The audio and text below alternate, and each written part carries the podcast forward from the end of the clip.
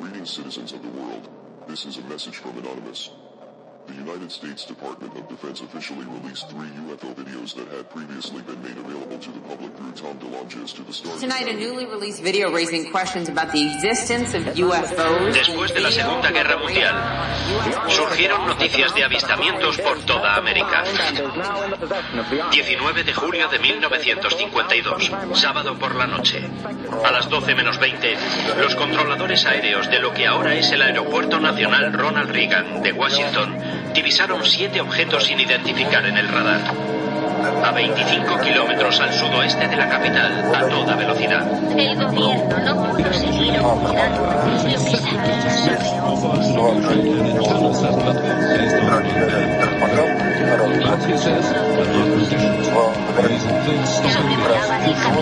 y sobrevolaban la Casa Blanca.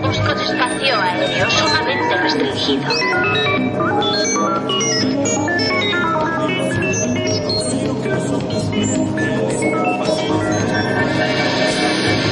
Tierra llamando a Lunave, tierra llamando a Lunave, tierra llamando a.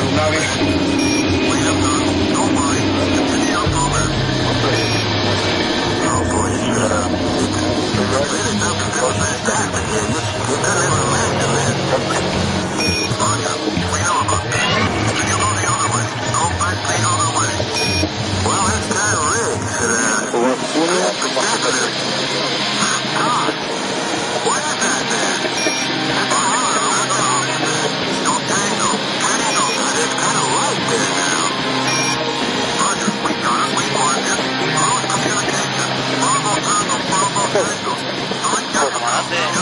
¿Qué distancia más o menos lo tenías hasta ayer? Oye, vean, haber abusado es como... Ahí van más. Van más, siguen más atrás. Son 10, 11 objetos. Son, como, son muchos objetos. Afirmativo. Iván. Va, uno.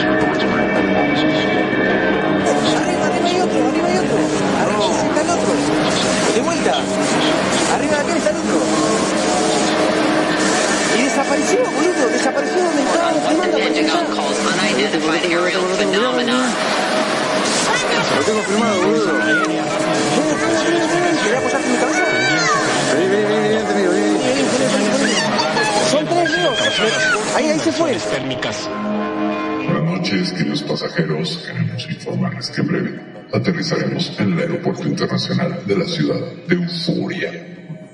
Por favor, abróchense los cinturones. Esperamos que hayan disfrutado el viaje. Aerolíneas UAP agradece su preferencia.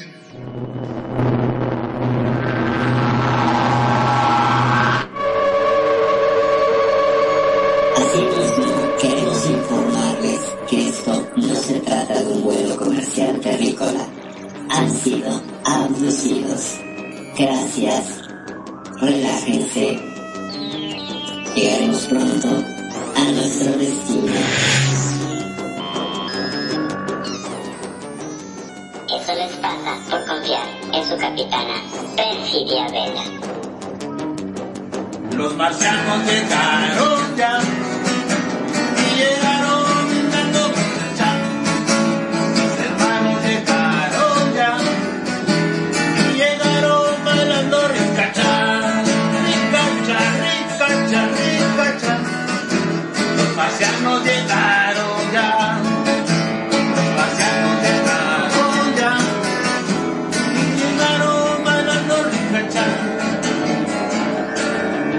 llamando a Lunave. Tierra llamando a Lunave. Tierra llamando a Lunave.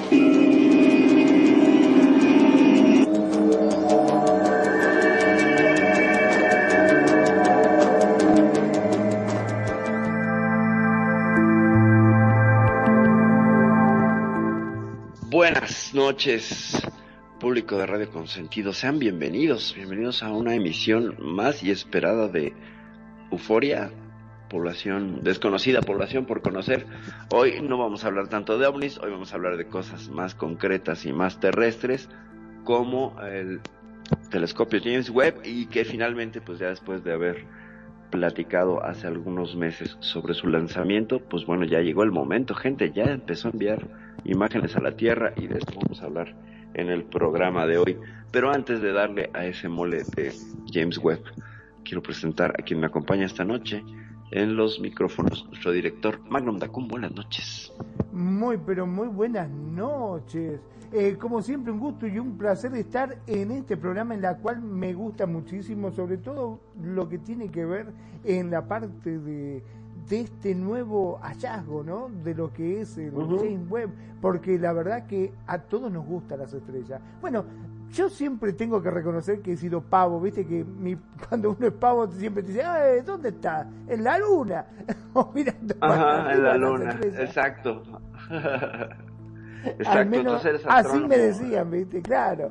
Yo tendría que haber estudiado astrónomo, ¿ves? Porque mi papá siempre me Fíjate. decía, ¿qué? Si serás pavo, siempre estás en la luna. No, pues ya quisiera, le hubieras dicho, ¿no? Eh, sí. Estar en la luna.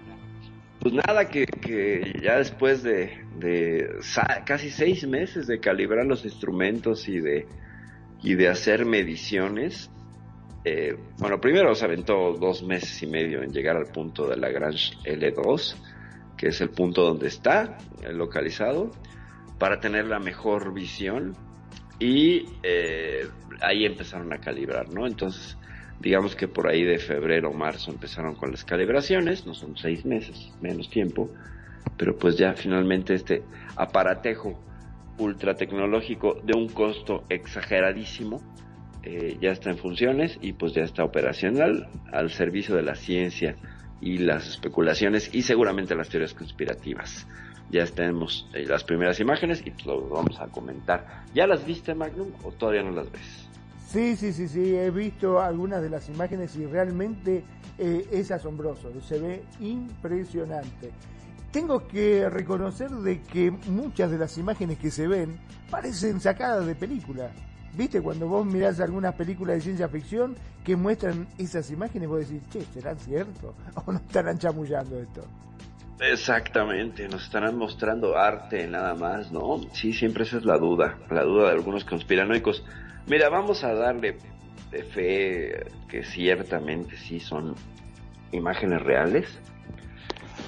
Porque, a ver, ¿de qué te sirve poner en órbita un aparato de 10 mil millones de dólares para que termines mostrándole arte a las personas? No, no tiene mucho caso. La verdad es que en realidad sí hay serios y, pues sesudos y, y comprometidos eh, temas científicos eh, interés científico en, en, tener estas imágenes que pese a que parecen pintadas, que parecen unos cuadros, pues bueno, hay que entender que están procesadas por algoritmos, que están coloreadas, en realidad así no se ven. Algo que les quiero aclarar es que este no es un telescopio óptico, es un telescopio infrarrojo. Entonces, ve en el espejo infrarrojo y lo que hace es mandar imágenes infrarrojas. Y no son igual de coloridas, lo que hace el algoritmo es traducirlas al espectro de luz visible. Y de ahí la colorea. Pero el James Webb ve en infrarrojo. O sea, esto que estamos viendo ya es la interpretación como traducida a lo que veríamos nosotros si estuviéramos allí con la suficiente capacidad óptica para percibir todos esos detalles, ¿no? Entonces, no es una foto, o sea, sí es una foto, pero no es una foto, pues eh, está compuesta de varias imágenes. Y Digamos eso que es es lo que una es foto, interesante. una foto interpretada. Está interpretada, claro. O sea, ciertamente esto es la, la realidad de lo que nos da la información de- del ultra, digo, del de infrarrojo. Pero así no ve el James Webb. O sea, no crean que tiene una cámara y que dice, ah, vamos a hacer ahora a ver esta parte del universo. Sí, sí, enfócala. Y mira, ya sabes, no, todavía no tenemos esa capacidad. Nos tardamos más, pero aún así el aparato es una verdadera maravilla. Y lo que nos está ofreciendo, sobre todo en las primeras imágenes, es una mirada que no habíamos tenido de profundidad hacia el universo, que ni siquiera el H, el telescopio Hubble, que ya cumplió 30 años en servicio, y sigue mandando imágenes bárbaras, ¿eh? Este, y ese sí es un telescopio óptico. El, el Hubble sí es un telescopio óptico con un espejo de 2 metros, y con esos 2 metros, bueno, ha hecho maravillas. El viejo Hubble, a quien le seguimos eh, agradeciendo que, que siga en funciones, estaba diseñado para durar 5 o 10 años y lleva 30. Para que veas que sí, es el viejo confiable, ¿no? Este, este telescopio James Webb se supone que va a durar entre 10 y 15, 12 años, pero dicen que puede durar hasta 20.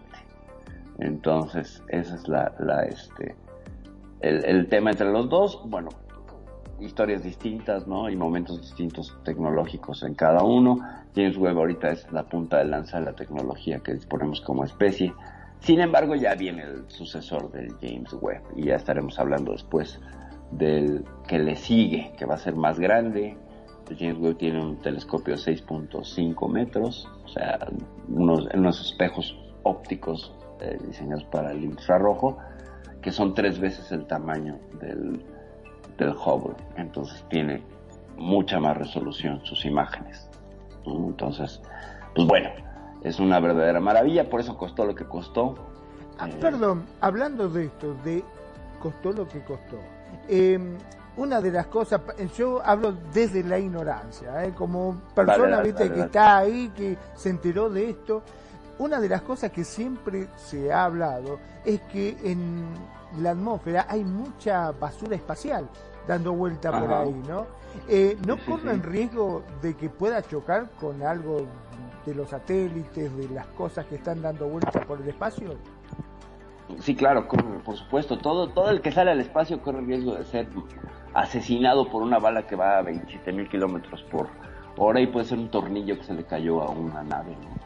Imagínate un tornillo. Acuérdate que no es la bala, lo que mata es la velocidad y a esas alturas, pues cerca de un millón de fragmentos de naves, de pues, lo que le dicen los norteamericanos de breeze, o sea, toda la chatarra que se les despegan, las diferentes eh, fases de los cohetes, eh, cosas que se les caen a los astronautas, ahí están, ahí están, eh, y, han llegado a impactar seriamente otros satélites, dependiendo la órbita, o sea, sí hay un riesgo, pero bueno, el James Webb lo que hizo fue alcanzar una órbita mucho más elevada que esta zona de, de peligro donde están pues transitando cerca de un millón de objetos eh, de diferentes tamaños. Claro, Sí había porque- riesgo, pero Claro, yo me imaginaba, ¿no? Este, hablando de que se basa en espejos, ¿no? Como, como comentaba, digo, bueno, son espejos, cualquier cosa que impacte lo puede romper. Claro, claro. La- Ahora la cosa, por eso es que, por eso es que no, a diferencia del, del Hubble que está a 500 kilómetros de altura, eh, el James Webb está a un millón y medio de kilómetros de la Tierra. O sea, ahí no hay basura espacial que le llegue. Sin embargo, le pegó un micrometeorito. y eh, le pegó. Sí, sí, sí. a Eso, esos está expuesto a las lluvias de micrometeoritos, que algunas podemos eh, prevenir, pero otras no se ven venir, como esta que le pegó, y, sí le, impactó uno de los espejos, pero están tan bien construidos que solo tuvieron que recalibrarlo y no perdió absolutamente nada de resolución ni de funcionalidad, porque está pensado también para absorber impactos de micrometeoritos.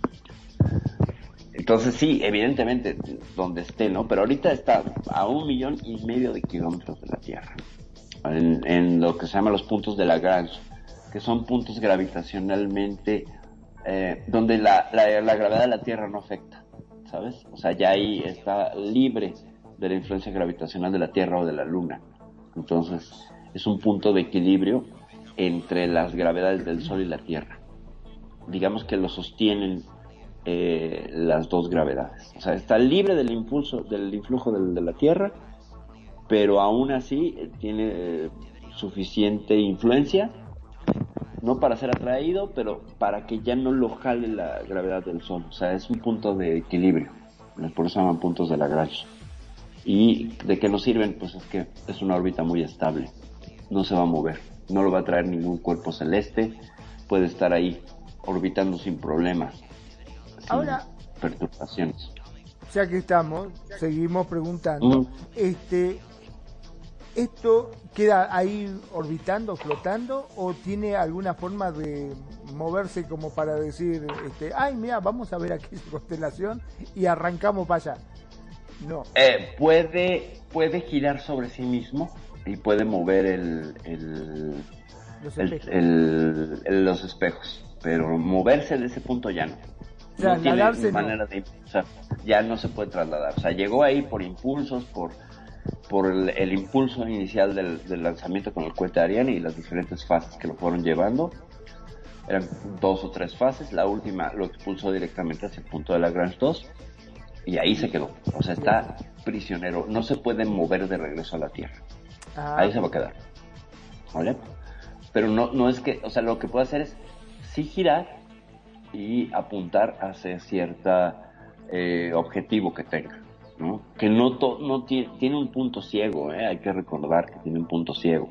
Entonces, no, no puede cubrir 360 del, del, del universo donde ve, no, está limitado. Pero con lo que va a ver, pues no necesitamos que cubra el 360, no nos da tiempo para ver todo lo que tenemos que ver. En unos 50 años no, no lo cubriría. Esta primera imagen que vimos es eh, este cúmulo de estrellas, pues solamente es como el tamaño de un grano de arena. Imagina. O sea, imagínate un granito de arena. Ahora ponlo acércalo hacia tus ojos. Y ese pedacito de universo es lo que está viendo y lo que está, nos está enviando el, el James Webb con esa capacidad. O sea, no son todos los espejos enfocados a ese punto, nada más es una parte de los espejos los que están ahí funcionando. Y aún así tenemos una información que ni el Hubble nos daba y una resolución que el Hubble pues no, nunca llegó a dar, por supuesto, obvio, ¿no? o sea, tiene 30 años de diferencia la tecnología y aún así te digo que el Hubble, mis respetos, ahí sigue, ahí sigue entregando información y va a seguir yo creo que unos 2, 3 años más, ¿eh? Está ahí muy, muy feliz cumpliendo, él y otros tantos, ¿eh? Satélites que tenemos eh, y, y telescopios de rayos X como el Chandra y un par de otros que andan ahí trayéndonos información.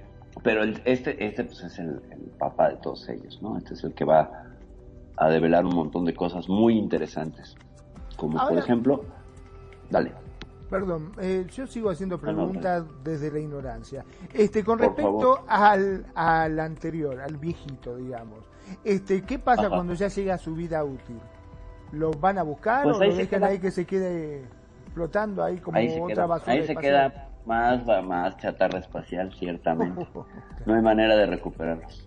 No hay manera de recuperarlos. Ahí se quedan. O sea, el, el Hubble ahí se va a quedar. Ahí se va a quedar. No sé si, si por la distancia tengan manera de, de hacerlo reentrar a la atmósfera, lo cual pues siempre sería un riesgo, porque pues es como una misil.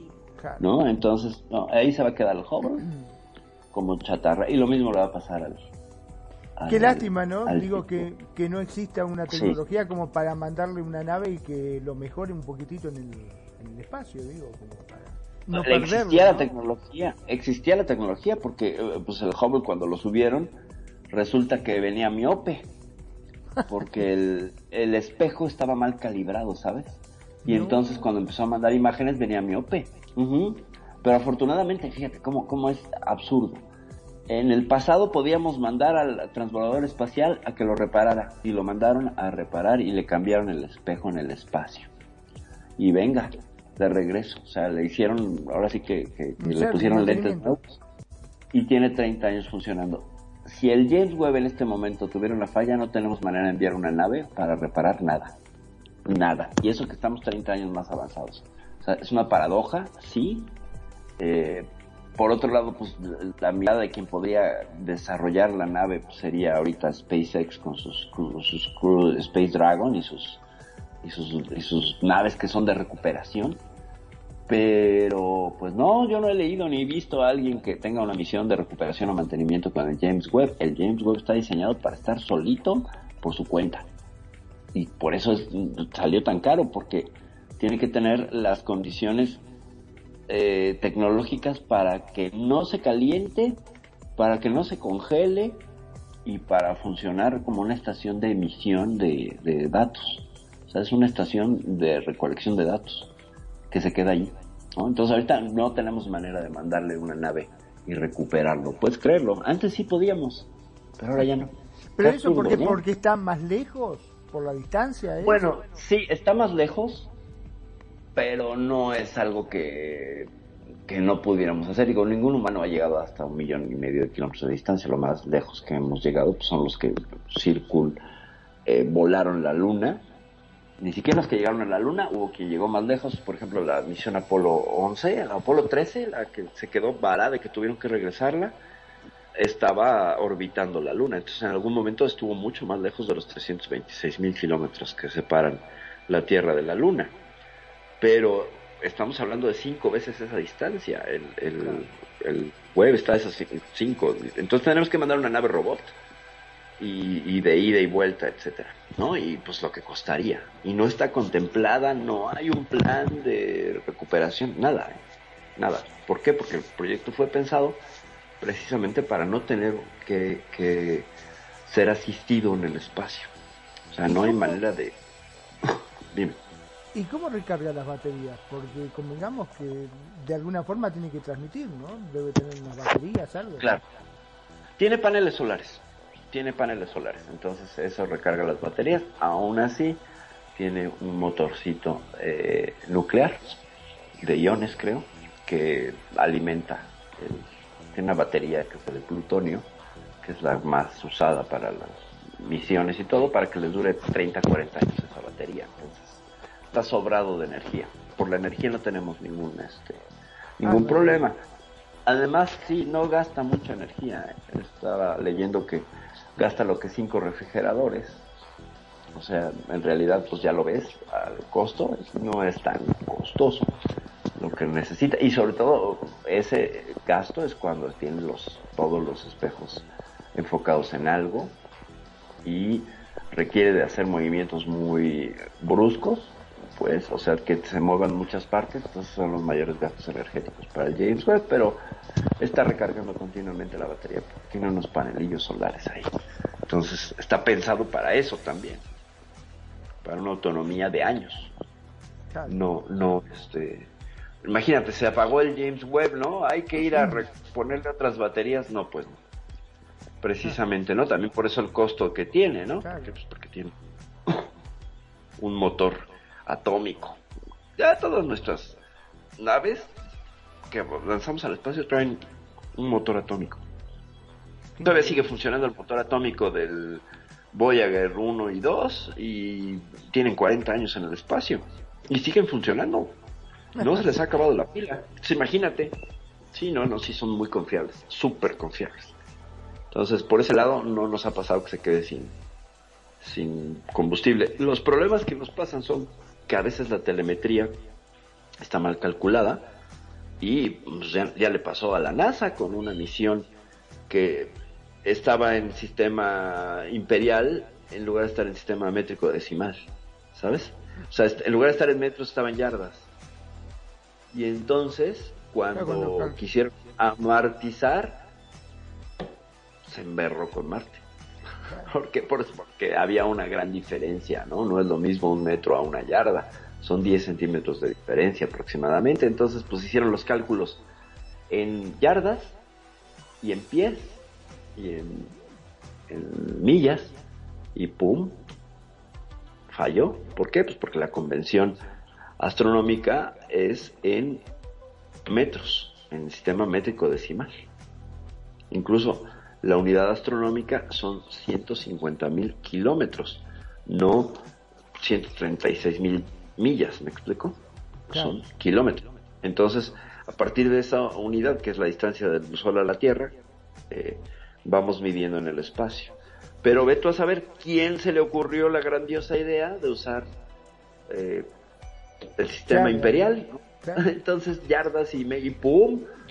La embarraron con Marte. Pues claro, claro. Estaba, Seguramente no debe estar trabajando ese hombre, ¿no? No, ya ese hombre ya no está trabajando. Evidentemente hubo hombres, ¿no? Hubo hombres y mujeres que se equivocaron en ello. Porque pues fue una misión. Una misión cara. Luego te doy el nombrecillo de la misión. Eso fue reciente, ¿eh? Te creas que fue tan tan así perdido en los albores de la carrera espacial. No. Y también por ahí los israelíes embarraron un módulo con la luna que está bien cerca, ¿sabes? Entonces, sí, o sea, yo lo digo así, está bien cerca, ¿no? Pero verás los cálculos para llegar. Sí, Eh, sí, la, la misión, no me acuerdo, Sheva, Sheva, no sé qué, la que se embarró y que traía tardígrados Perdón, y ¿no? ahí se quedó.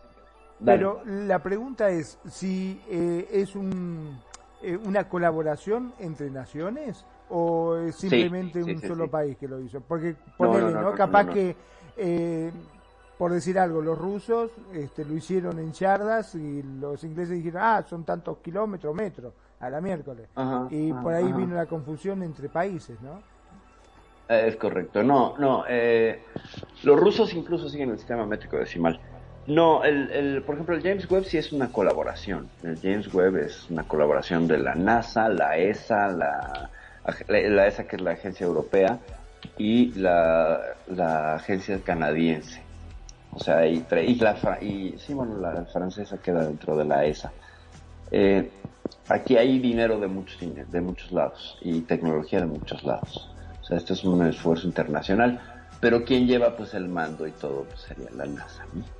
por su por su capacidad tecnológica. Sin embargo, quien lo puso en el espacio fueron los franceses, ¿sabes? Ah, A través de un cohete Ariane. Sí, eh, pues sabés como- que uno que no entiende de estas cosas, este, cuando escucha hablar esto, uno por lo general cuando se trata de, de la carrera aeroespacial solamente piensa en Rusia o Estados Unidos. Nunca se me hubiese ocurrido que Francia también intervendría, ¿no? intervendría porque tiene uno de los cohetes más estables y mejor este, diseñados que son los Ariane. De hecho, donde han hecho su, su gran negocio los, los franceses, es que además de que tienen eh, desde la Guyana francesa, que es un punto mucho más ecuatorial que lo que podría ser las bases soviéticas o la Florida, eh, la Guyana francesa está mejor ubicada porque viaja menos a la hora de salir al espacio, ¿sabes? Ajá. O sea, toda, toda, toda misión que envíes tiene que alcanzar Ecuador, el Ecuador de la Tierra y luego ya salir pa- para orbitarla y utilizar asistencia gravitacional. Entonces, de la Florida al Ecuador, ese tramo eh, se lo ahorran con la misión Ariane. Sale casi de- derecho, ¿sabes? Claro. Entonces, eh, además de que los cohetes tienen una tecnología impresionante, eh, son, son, son punta de lanza, te digo, ni siquiera los norteamericanos tienen la, la tecnología tan desarrollada, pues, al grado que estaban rentando a los cohetes Soyuz para poner un montón de, satélites y cosas en órbita, los norteamericanos, ¿eh? Y, los norteamericanos que iban a la Estación Espacial Internacional subían a través de un cohete Soyuz, no de los cohetes norteamericanos, ¿sabes? Entonces, por eso es que eh, por los costos y todo, ahora ha derivado la tecnología hacia empresas privadas como SpaceX, este Virgin Space y, el Blue Horizon, ¿no? Que es la que lleva el de Amazon. Por los costos. Entonces ahora, ¿dónde está el negocio? Pues subir, subir al espacio material, porque cuesta muchos dólares subir al espacio cualquier cosa. Entonces por eso los franceses tienen esa, esa, esa ventaja. Y el James Webb, ese tramo que hizo de la Florida al Ecuador, pues mejor lo hizo en barco.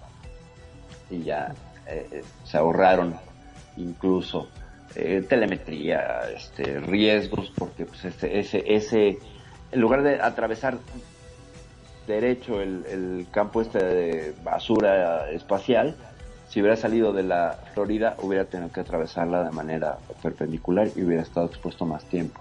Aunque venía todavía dentro del cohete Ariane, que no hay tanto, tanto problema. Porque venía dentro de una estructura. No, no es que saliera solito a la intemperie, no, no, no. Venía muy bien encapsuladito. Sí, claro, sí, no, no, no, no, no. Bueno, lo cuidaron como un bebé. ¿no? Y, y eso es lo impresionante, que o sea, en la Tierra anduvo de un lado para el otro, unas partes en Nueva York, otras partes en California, finalmente lo ensamblan y lo mandan, creo que de California, ah no, primero lo ensamblan, lo terminan ensamblando en el norte de Estados Unidos y luego por carretera hasta, hasta California, creo, ah no, Florida. Y de Florida en barco hasta la Guyana francesa. O sea, toda una travesía. Antes de subirlo al cohete. O sea, por eso también tuvo tantos retrasos y tantas cosas. O sea, era muy complicado. Pero aún así pues, resultó que era la opción más barata. Y aún así costó lo que costó, ¿eh? 10 mil millones de dólares. Nada más. Impresionante. Claro, lo que pasa que, como decimos acá, el que se quema con leche cada vez que ve una vaca llora, después lo que le pasó a su antecesor, que se equivocaron, que lo dejaron mucho Claro. tuvieron que mandar un cohete para poder repararlo allá, habrá dicho, si le embarramos con este, no, nos matan a todos. Nos matan a todos. Exactamente. Entonces, pues imagínate eh, el equipo de planeación lo que tuvo que en papel primero y en simulaciones después eh, prevenir para que el James Webb no tuviera ninguna clase de problema a la hora de estar ya en órbita. O sea, tiene que, tenía que ser una precisión enorme a la primera porque no había vuelta de que, oye, regrésalo, no vamos a volver a mandarlo, no, pues no, no, absolutamente nada de eso. Entonces, pues eso, y, y eso, pues obviamente es una, es sorprendente a nivel de ingeniería. Es, es de aplaudir a los ingenieros todos los detalles, porque de lo más complicado del James Webb es las velador, las velarias estas que tiene de, de aluminio que extiende para evitar que se caliente para que deflecten la, la, este, el calor del sol. Entonces, el despliegue de estas piezas pues, requirió de una ingeniería bárbara, de precisión, porque imagínate, era como extender seis sábanas eh, de 20 metros en el espacio y que funcionaran perfectamente y no se atoraran y que no, no hubiera ninguna clase de, de contratiempo porque o que se desgarraran o cualquier cosa entonces porque pues acababa la misión en ese momento. Y tenía que tener las seis de protección y, y luego desplegar los espejos estos que tiene que además son de tres micras de oro son o sea tú lo ves es dorado porque es de oro la cochinada O sea, échale lo que cuesta claro. Échale, que, que- que bueno, es una nada, es una capa delgaditita de oro, pero está tan bien esparcida, está tan bien lograda, esa es tecnología de los canadienses, eh, que está pulido a, a punto espejo. O sea, son espejos de oro. Ujú, ujú. O sea, es, es- es una joya. Ahora sí que es una joyita. Es una verdadera joyita. Y así van a ser los que vienen, los que vienen después del, del James Webb. Eh, también igual con espejos hexagonales, que ha resultado la manera más cómoda, práctica y, y, este, y eficiente para armar un espejo. Antes la tecnología no nos da para hacer un espejo de ese tamaño óptico. O sea, lo más eran los dos metros, dos metros y medio. Pero ya pensar en seis metros era una locura. No tenemos la tecnología en la Tierra para crear un espejo de ese tamaño. Pero sí tenemos la tecnología para crear pedazos. Y eso es, ahí se, eh, también es un avance increíble con el James Webb, porque una vez que lo hicieron en pedacitos, solo tenían los motores que lo alinean. Y entonces la suma de todos hace un espejo más grande. Y así podemos hacerlo del tamaño que queramos. Ya no hay límite gracias a esa tecnología. Entonces, pues eso.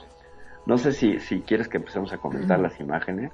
Ay, Perdón, pero otra de las cosas que se me ocurrió Vos, eh, bueno, decir que no estamos uno al lado del otro, porque si no, directamente te diría, si pregunto algo muy tonto o salido, No, no, dame no, una patada por, por debajo de la mesa, me manda una patada, entonces yo ya sé que, ay, no, no, eso no era lo que quería decir. Pero, No, no estás obligado a saber, no, Mm. no, no, o sea, adelante. ¿por, Por qué favor. mandaron el, eh, digamos, este telescopio para esa zona? O sea, porque el, lo que querían ver eh, es más interesante de ese lado que del otro, o van a ir abarcando, mandando uno para un lado, después el otro para el otro, como para que vayan abarcando distintas zonas. Bueno, eh, está orbitando primero. El punto de la Lagrange 2 está orbitando, o sea, él gira alrededor de la Tierra. ¿Sale? O sea, gira como si fuera un satélite, pero a esa distancia. ¿Por qué lo mandaron a ese punto? Porque ahí no hay obstrucción lumínica, que es lo que nos pasa con los telescopios en la Tierra, que las mismas luces de la Tierra obstruyen, que los mismos aparatos de la Tierra obstruyen. Eh, es increíble, pero hay perturbaciones electromagnéticas de una son del sonido en las en las capturas ópticas. Y eso no lo tiene el James Webb porque no tiene ningún aparato alrededor que lo que lo que lo interfiera. es correcto. Eh, está allí porque es el punto ideal donde no se va a quemar por el sol ni se va a congelar sabes Eh, por ejemplo lo que le pasa al Hubble es que tiene que girar sobre sí mismo, porque si no se congela. Cuando aparte que no le pega el sol, como no tiene la tecnología del James Webb, pues se enfría. Y entonces lo tienen que ir rotando para que reciba luz del sol y no se congele. Porque si se congela, los aparatos electrónicos dejan de funcionar. Y por otro lado, si se quema por demasiada exposición al sol, entonces el Hubble requiere de una rotación para ir eh, haciendo difuso el calor y eh, jugando con el frío y el calor para que no se no se estropeen los instrumentos. Y ya lleva 30 años mostrando que esa tecnología pues bueno esa solución tan sencilla eh, funcionó a la perfección. Entonces está en un punto este muchacho que ciertamente hace más frío pero también más calor entonces por eso es que tiene esta protección térmica a manera de velaria tan grande que cubre incluso todo el todo el, el- el- las, las partes ópticas, la tecnología óptica. O sea, tú ves el James Webb y es más la protección que el James Webb. Pues es nada más la cabecita, ¿no? Y los instrumentos que tiene, ya tan tan. Pero allá abajo no hay más cables, no hay nada. No, no, no, esto está hecho para protegerlo. De hecho, te compartí un enlace donde puedes verificar la temperatura actual del James Webb de un lado y del otro. Que Es está- le está impresionante, ¿no? Este, cómo pasa de unos 25 grados a unos menos 236 grados. O sea, es una locura. Es correcto, es correcto, es correcto. Ciertamente sí. Eh, se pueden dar cuenta de cómo está muy, muy, muy, pero muy caliente de un lado y frío del otro. Bueno, frío ah, es una forma de decirlo, ¿no? Eh, en realidad es una temperatura ideal para que pueda funcionar. Y eso es, eso es una, este, es una verdadera maravilla porque le permite eh, estar protegido. Ese era uno de los principales este, problemas, que se nos pueden achicharrar los instrumentos de medición por demasiada exposición, porque no solo es el sol, sino la radiación del mismo espacio. Eh, recordemos que afuera de, de- la atmósfera están sujetos a todo tipo de radiaciones, la ultravioleta, nada más, que es capaz de freírnos la piel. Bueno, pues imagínense con los cables, ¿no? Entonces por eso tienen que ir protegidos, tienen que ir de ciertos materiales y a ciertas temperaturas. Entonces este punto de observación es ideal, por eso está ahí, porque no está sujeto de nuevo a ninguna interferencia lumínica. Cuando el James Webb le da la espalda al Sol, no hay otra fuente de luz más grande que la Tierra, y que a veces ni siquiera la apunta hacia la Tierra, eh, y es- entonces tira hacia oscuridad total, donde puede tener mejor visión sus instrumentos, que es lo que requería. O sea, ahora sí que la- el infrarrojo para funcionar tiene que estar en total oscuridad. Y entonces eso es lo que tiene, total oscuridad para hacer sus mediciones y sus, sus, este, pues sus tomas de fotos y todo. Por eso está ahí, porque es un punto ideal. O sea, digamos que no te estorba nada, nada, que te subiste al edificio más alto y que desde ahí nada, ni la luz de la ciudad, ni las nubes, ni las estrellas, ni nada te interrumpe. Entonces ese es el punto. Es como dicen, ¿no? Que el, el cielo, si bien todo lo podemos ver, las estrellas se ven Ujú. mejor en el campo, ¿no? Donde no hay luces que te molesten. Se ven mejores cielos en el campo, ¿no? Son más Claro. espectaculares. Eh, Sí, sí. Por esa las contaminación, noches, las estrellas y todo es impresionante lo bien que se ve. Ciertamente, porque eh, cuando tú estás en la ciudad, pues ves una parte, nada más, ¿no? ¿Por qué? Porque muchas estrellas quedan opacadas por la resolana, por así decirlo, por el, reflejo de las luces de nuestras ciudades. Entonces, no tenemos eh, la oscuridad necesaria para que las estrellas brillen como tienen que brillar. Y aún así, estarían interrumpidas por toda la atmósfera. O sea, lo que vemos viene ya con contaminación de la atmósfera. Entonces, eh, imagínate no tener esa contaminación para poder observar el universo. Es justo eso lo que tiene el, el- el James Webb. Si fuera un telescopio óptico, pues estaría perfecto para él también, ¿no? Ese punto es ideal porque no tienes, es, no, no te estorba ninguna luz, ni ninguna emisión de nada, Entonces, eh, también por eso está en ese punto de, de la gas, donde tampoco tiene interferencia de los otros satélites de la Tierra, cosa que el Hubble sí le pasa cada rato. Tienen que decodificar a veces que no vengan las imágenes eh, intervenidas por otra señal de otro satélite que cruzó justo en el momento y das de cuenta que hizo sombra. O incluso los mismos satélites se cruzan en el campo de visión del Hubble y salen. Entonces, ¿qué es eso? Pues a ver, tenemos que ver y revisar todo el catálogo de objetos que tenemos en el espacio para descartar que no sea otra cosa. O sea, por eso es una ciencia la astrofísica, ¿eh? No, no te creas que es, ay, vamos a asomarnos por un telescopio, no, tiene que considerar un montón de cosas y que a veces no se ven, Y ¿sabes? tienen que conocerlas, claro, indudablemente. Tienen que conocerlo. Entonces tú cuando haces observaciones, pues tienes que descartar todo esto, ¿no? Dime. Eh, una de las cosas que me he quedado pensando, porque yo estoy como chico con juguete nuevo, ¿viste? quiero saberlo todo, quiero aprender un poquito más.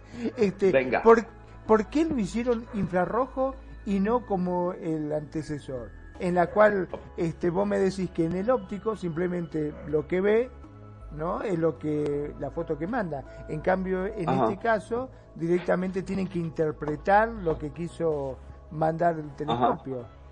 Bueno, ¿por qué infrarrojo? Por lo siguiente. La luz tiene un, eh, rango de, de vibración. Entre más cercana es más azul y entre más lejana es más roja. O sea, se llama corrimiento al rojo. Conforme la luz se aleja, se ve roja. Entonces, al crear un instrumento de medición infrarroja, vamos a ver más lejos porque vamos a ver objetos que están más corridos hacia el rojo. Por eso es que es infrarrojo.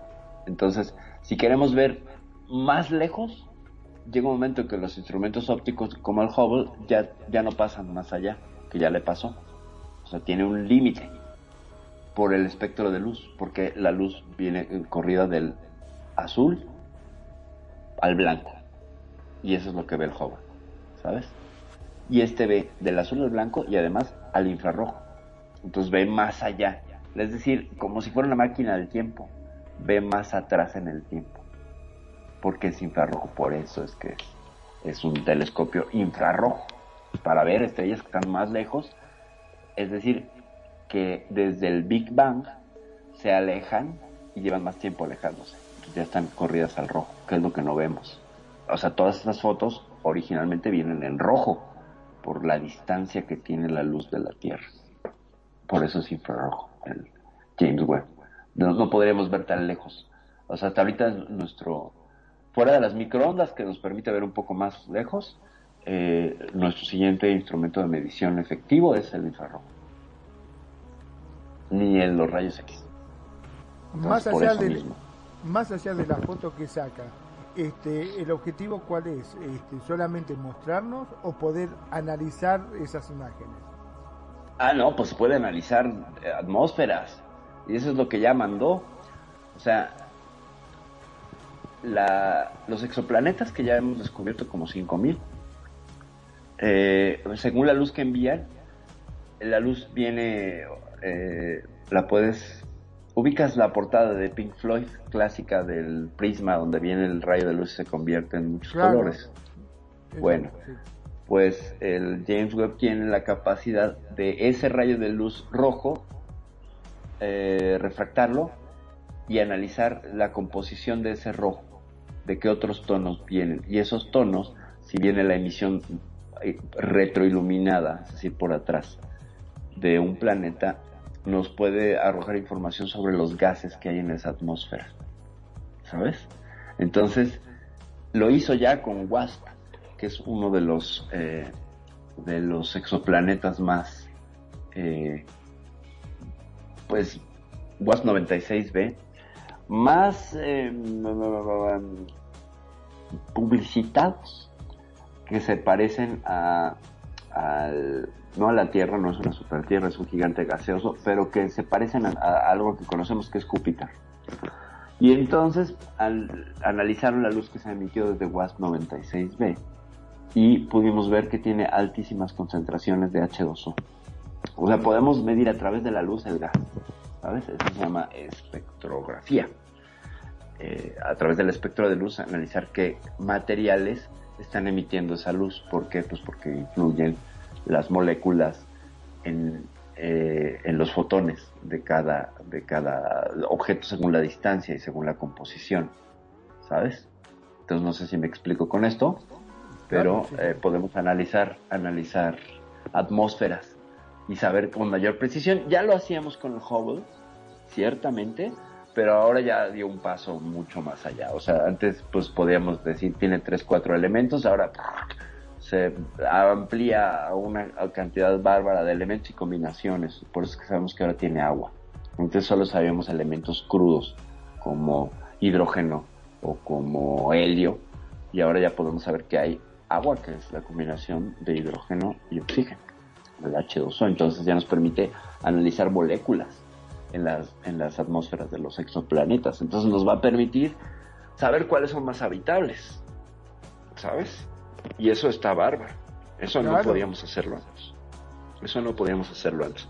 Entonces, pues ahí hay, ahí hay una, una, un avance también impresionante que nos permite eh, este instrumento infrarrojo de medición, ¿no? que lo que hace es, es más preciso, con objetos más cercanos, ¿eh? porque este está, WASP creo que está a 5000 años luz, o sea, es una nada, comparado con, con ah, no, 5 años luz, con, otros objetos que ha fotografiado.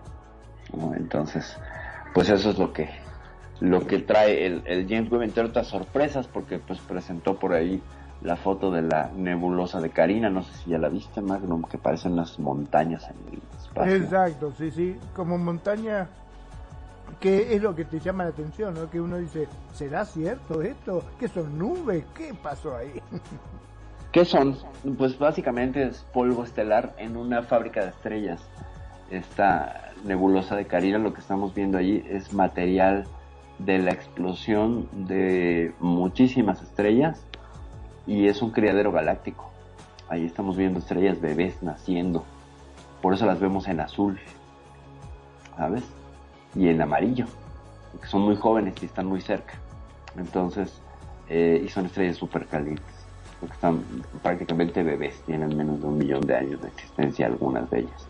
Y ese es un criadero galáctico. Nosotros salimos de uno de esos, de una guardería galáctica. así. Ahora, esas estrellas que se ven que parecen como movidas, viste que como Ajá. cuando saca la foto y parece como que están corridas, ¿por qué es eso? la difracción, por una cosa que se llama difracción. Eh, y tiene que ver con que esto que estamos viendo aquí es un efecto directo de los espejos hexagonales del James Webb. se ven con seis puntas porque el espejo tiene seis puntas. Y este fenómeno de difracción es- lo voy a tratar de explicar. Eh, la longitud de onda de la luz eh, va a ser interpretada por el, el- el instrumento que lo capte. Eh, cuando te ha, te ha pasado que ves una luz a través de una malla, como una malla de mosquitero, y que ves las luces de la calle y que se ven Sí. corridas, bueno, Exacto. eso es difracción y muy cercana, ¿no? ¿Qué sucede? Que la malla sirve como, como diafragma óptico que lo que hace es que está, como está dividido, la onda de luz es más amplia, entonces a la hora de chocar con el objeto se reduce y tiene que salir por cada una de esas hendiduras. Y eso hace ese efecto. Bueno, eh, eh, ah, de manera burda lo estoy explicando. Con los seis lados de cada uno de los espejos del James Webb pasa lo mismo. Estaríamos viendo a través de una lente hexagonal. Y entonces la luz, que es más amplia, a la hora de ser reducida por el sensor, que es un sensor digital como el de un teléfono, el de este James Webb, eh, toma la forma del, del espejo que la, que la está mirando. Entonces por eso ahora tenemos estrellas no de 6, sino de 8 puntas. Serían eh, octocicloides, así se llaman las, las estrellas de, de 8 puntas. 8 y 6 puntas. Las que nos entregaba el, el Hubble eran de 4 o 6 puntas. Estas son de 8. De 8 puntitas. No son 6. Pero esas, esas remanentes pues son parte de la- las, las pequeñísimas piquitos que vemos en las estrellas pues son las uniones de las 12, 18 paneles que tiene el, James Webb. Entonces es un fenómeno que se llama difracción de la luz y por eso los vemos así, con ese efecto de flare, ¿sabes? De, de, de, de- puntas. Y que puede ser impresionantes, ¿eh? La verdad es que no les quita nada a la, a la imagen, no son los clásicos puntos de luz que veían otros, eh, otros telescopios, ¿no? Exacto. O sea, si tú ves a través de un telescopio óptico circular, lo que vas a obtener es una visión circular de las estrellas, ¿sabes? Y para explicar un poco la difracción de manera burda. Eso sería, por eso se ven con esas ocho puntitas, que en realidad son seis, pero bueno, ya. Los otros son un añadido por las uniones de los mismos espejos. Y es un fenómeno óptico que se da todo el tiempo. Por la. Es que la longitud de onda es más amplia que las cámaras que los ven. ¿Sabes? Incluso tú, a ti te pasa cuando tú entornas los ojos, todo empieza a hacerse como difuso y así porque está reduciendo la cámara que ve una emisión de luz mucho más amplia. Entonces sucede este, este efecto. Ya más cerca la difracción no te la puedo poner. A menos que te pongas lentes que no son de tu graduación. Entonces, estarías viendo otras cosas. Ahora, Eso es. ¿cómo, cómo capta este las imágenes? Porque uno ve, parece como las antenas famosas satelitales, ¿no? Este, que tiene una cámara que mira hacia los espejos o cómo es la cuestión. Tiene tres, cuatro cámaras. Tiene cuatro cámaras el web. Eh, tiene un espectrómetro NIR, que sería una especie de prisma, ¿sabes? Que le permite dividir la luz. Esa sería su principal característica infrarroja. Es una suerte de prisma que solo va a ver el espectro rojo. Luego, tiene otra cámara que se llama NIRCAM, que es esta cámara digital, que primero el NIRSPEC recibe la luz, la traduce al infrarrojo, o la mira desde el infrarrojo, pues, y luego ya deciden ellos qué cámara quieren.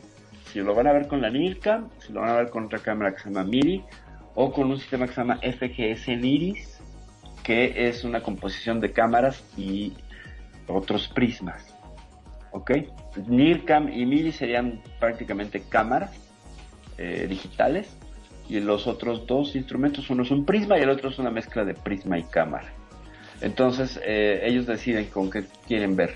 Quieren ver con la NIRCAM, entonces obtendrán una suerte de, imágenes. Si quieren ver con la MIRI, otra. y con el, el instrumento FGS otra y los pueden combinar. De hecho, lo que estamos viendo de las fotos que nos entregan es la suma de estos tres, eh, cuatro instrumentos ópticos para estarlos, este, pues, eh, viviendo. Tiene otra cosa, nada más ya, mencionar que todos los instrumentos que te dije, menos el NIRSPEC, tienen algo que se llaman coronógrafos, que bloquean eh, la luz de las estrellas y les permite ver eh, objetos cercanos. Eh, para ver objetos más cercanos, aplican esta, esta tecnología de los coronagrafos o coronógrafos que hacen que se vea solo el planeta y borran como las estrellas alrededor para que tengas una mejor visión del planeta. Ya nos entregaron una foto de, de Júpiter ayer, justamente. Hay una foto de Júpiter. Ajá, eh, es interesantísima la forma en la que se ve Júpiter desde el, desde el James Webb. Ahorita si quieres te la busco y la ves porque no viene en el paquete que te pasé. Pero así es como ve el James Webb.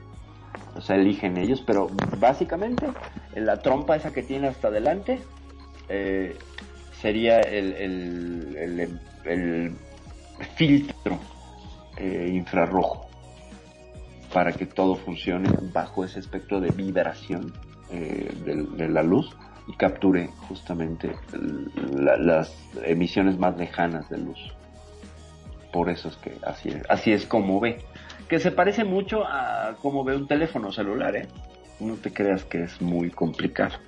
O sea, en realidad solo es como un teléfono celular con estrógenos, digo, con, con testosterona, con mucha testosterona. Pero es un instrumento digital. ¿Vale? O sea, no es óptico. Vaya, es que la gente cuando dice telescopio, pues piensa que es un, son unos eh, cristales ahí, ¿no? Como unos lentes, no. Bueno, sí tiene lentes, pero son otro tipo de lentes, pues, mucho más desarrollados. Y que a, lo primero que se recibe es digital, no óptico. Como si el Hubble sí recibía imágenes ópticas. Entonces, el Hubble sí tenía una cámara, cámara, pues, como una cámara de fotografías gigante. Pero imagínate, para un espejo de dos metros, la cámara que tendrías que tener. Y ahí sí, como una verdadera cámara, como si estuvieras viendo con una cámara reflex. En cambio, este es como una cámara digital que solo ve en infrarrojo. Eh, las primeras imágenes que nos mandó el James Webb, pues ahí estaban en infrarrojo y eran aburridísimas. O sea, tú veías los mismos estrellas de ocho puntas, pero en rojo, con un centro negro. Y eso era lo que nos estaban entregando al principio. Entonces, bueno, si esto es lo que nos vamos a ver, qué aburrido va a estar, pues no. Tiene, tiene, tiene su explicación y eso tiene que pasar por, de se tomaron la foto hoy, eh, tiene que pasar por algoritmos, retoque, este, evaluaciones, bla, bla, bla, y ya nos lo entregan.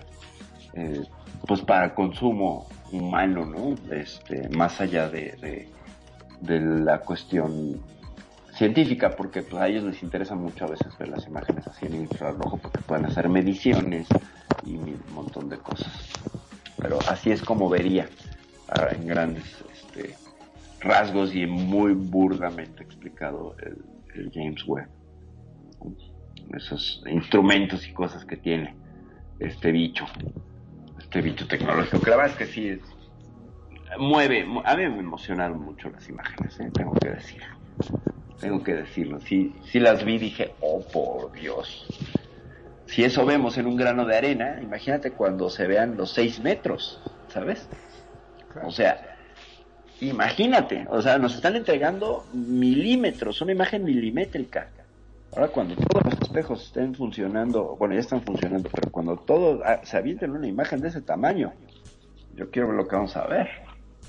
Porque incluso se va a ver más lejos, ¿sabes? Y más amplio. Entonces, lo que nos damos cuenta es que encontramos un espacio plagado de galaxias por todos lados. Por todos lados, o sea, no es eh, el, espacio que nos imaginábamos con grandes eh, espacios vacíos y huecos y todo. No, está muy, pero muy plagado. Y es lo que nos demuestra una vez más que ya nos había enseñado una foto así el, el Hubble con la foto más profunda del universo que mostró hace como 5 o 6 años. Ahora esta, pues bueno, viene a ser una versión en hormonas de la misma foto. ¿no? Este, no sé si quieres la comentamos, porque es muy interesante esa foto. Es impresionante, sí, la verdad que sí. Y bueno, una vez más podemos este, decir que indudablemente con tantos miles de millones de, de planeta, exoplaneta, eh, pensar que estamos solos, ¿no? Ujú. Y pensar que estamos solos. Sí, no, no, no, no, no, no. Pues quién se lo va a creer, Mango. ¿Quién se lo va a creer? De verdad. ¿Quién se lo va a creer? O sea, hay tanta inmensidad y es tan inconmensurable el espacio que querer reducirlo a, ah, estamos solos en este universo, no.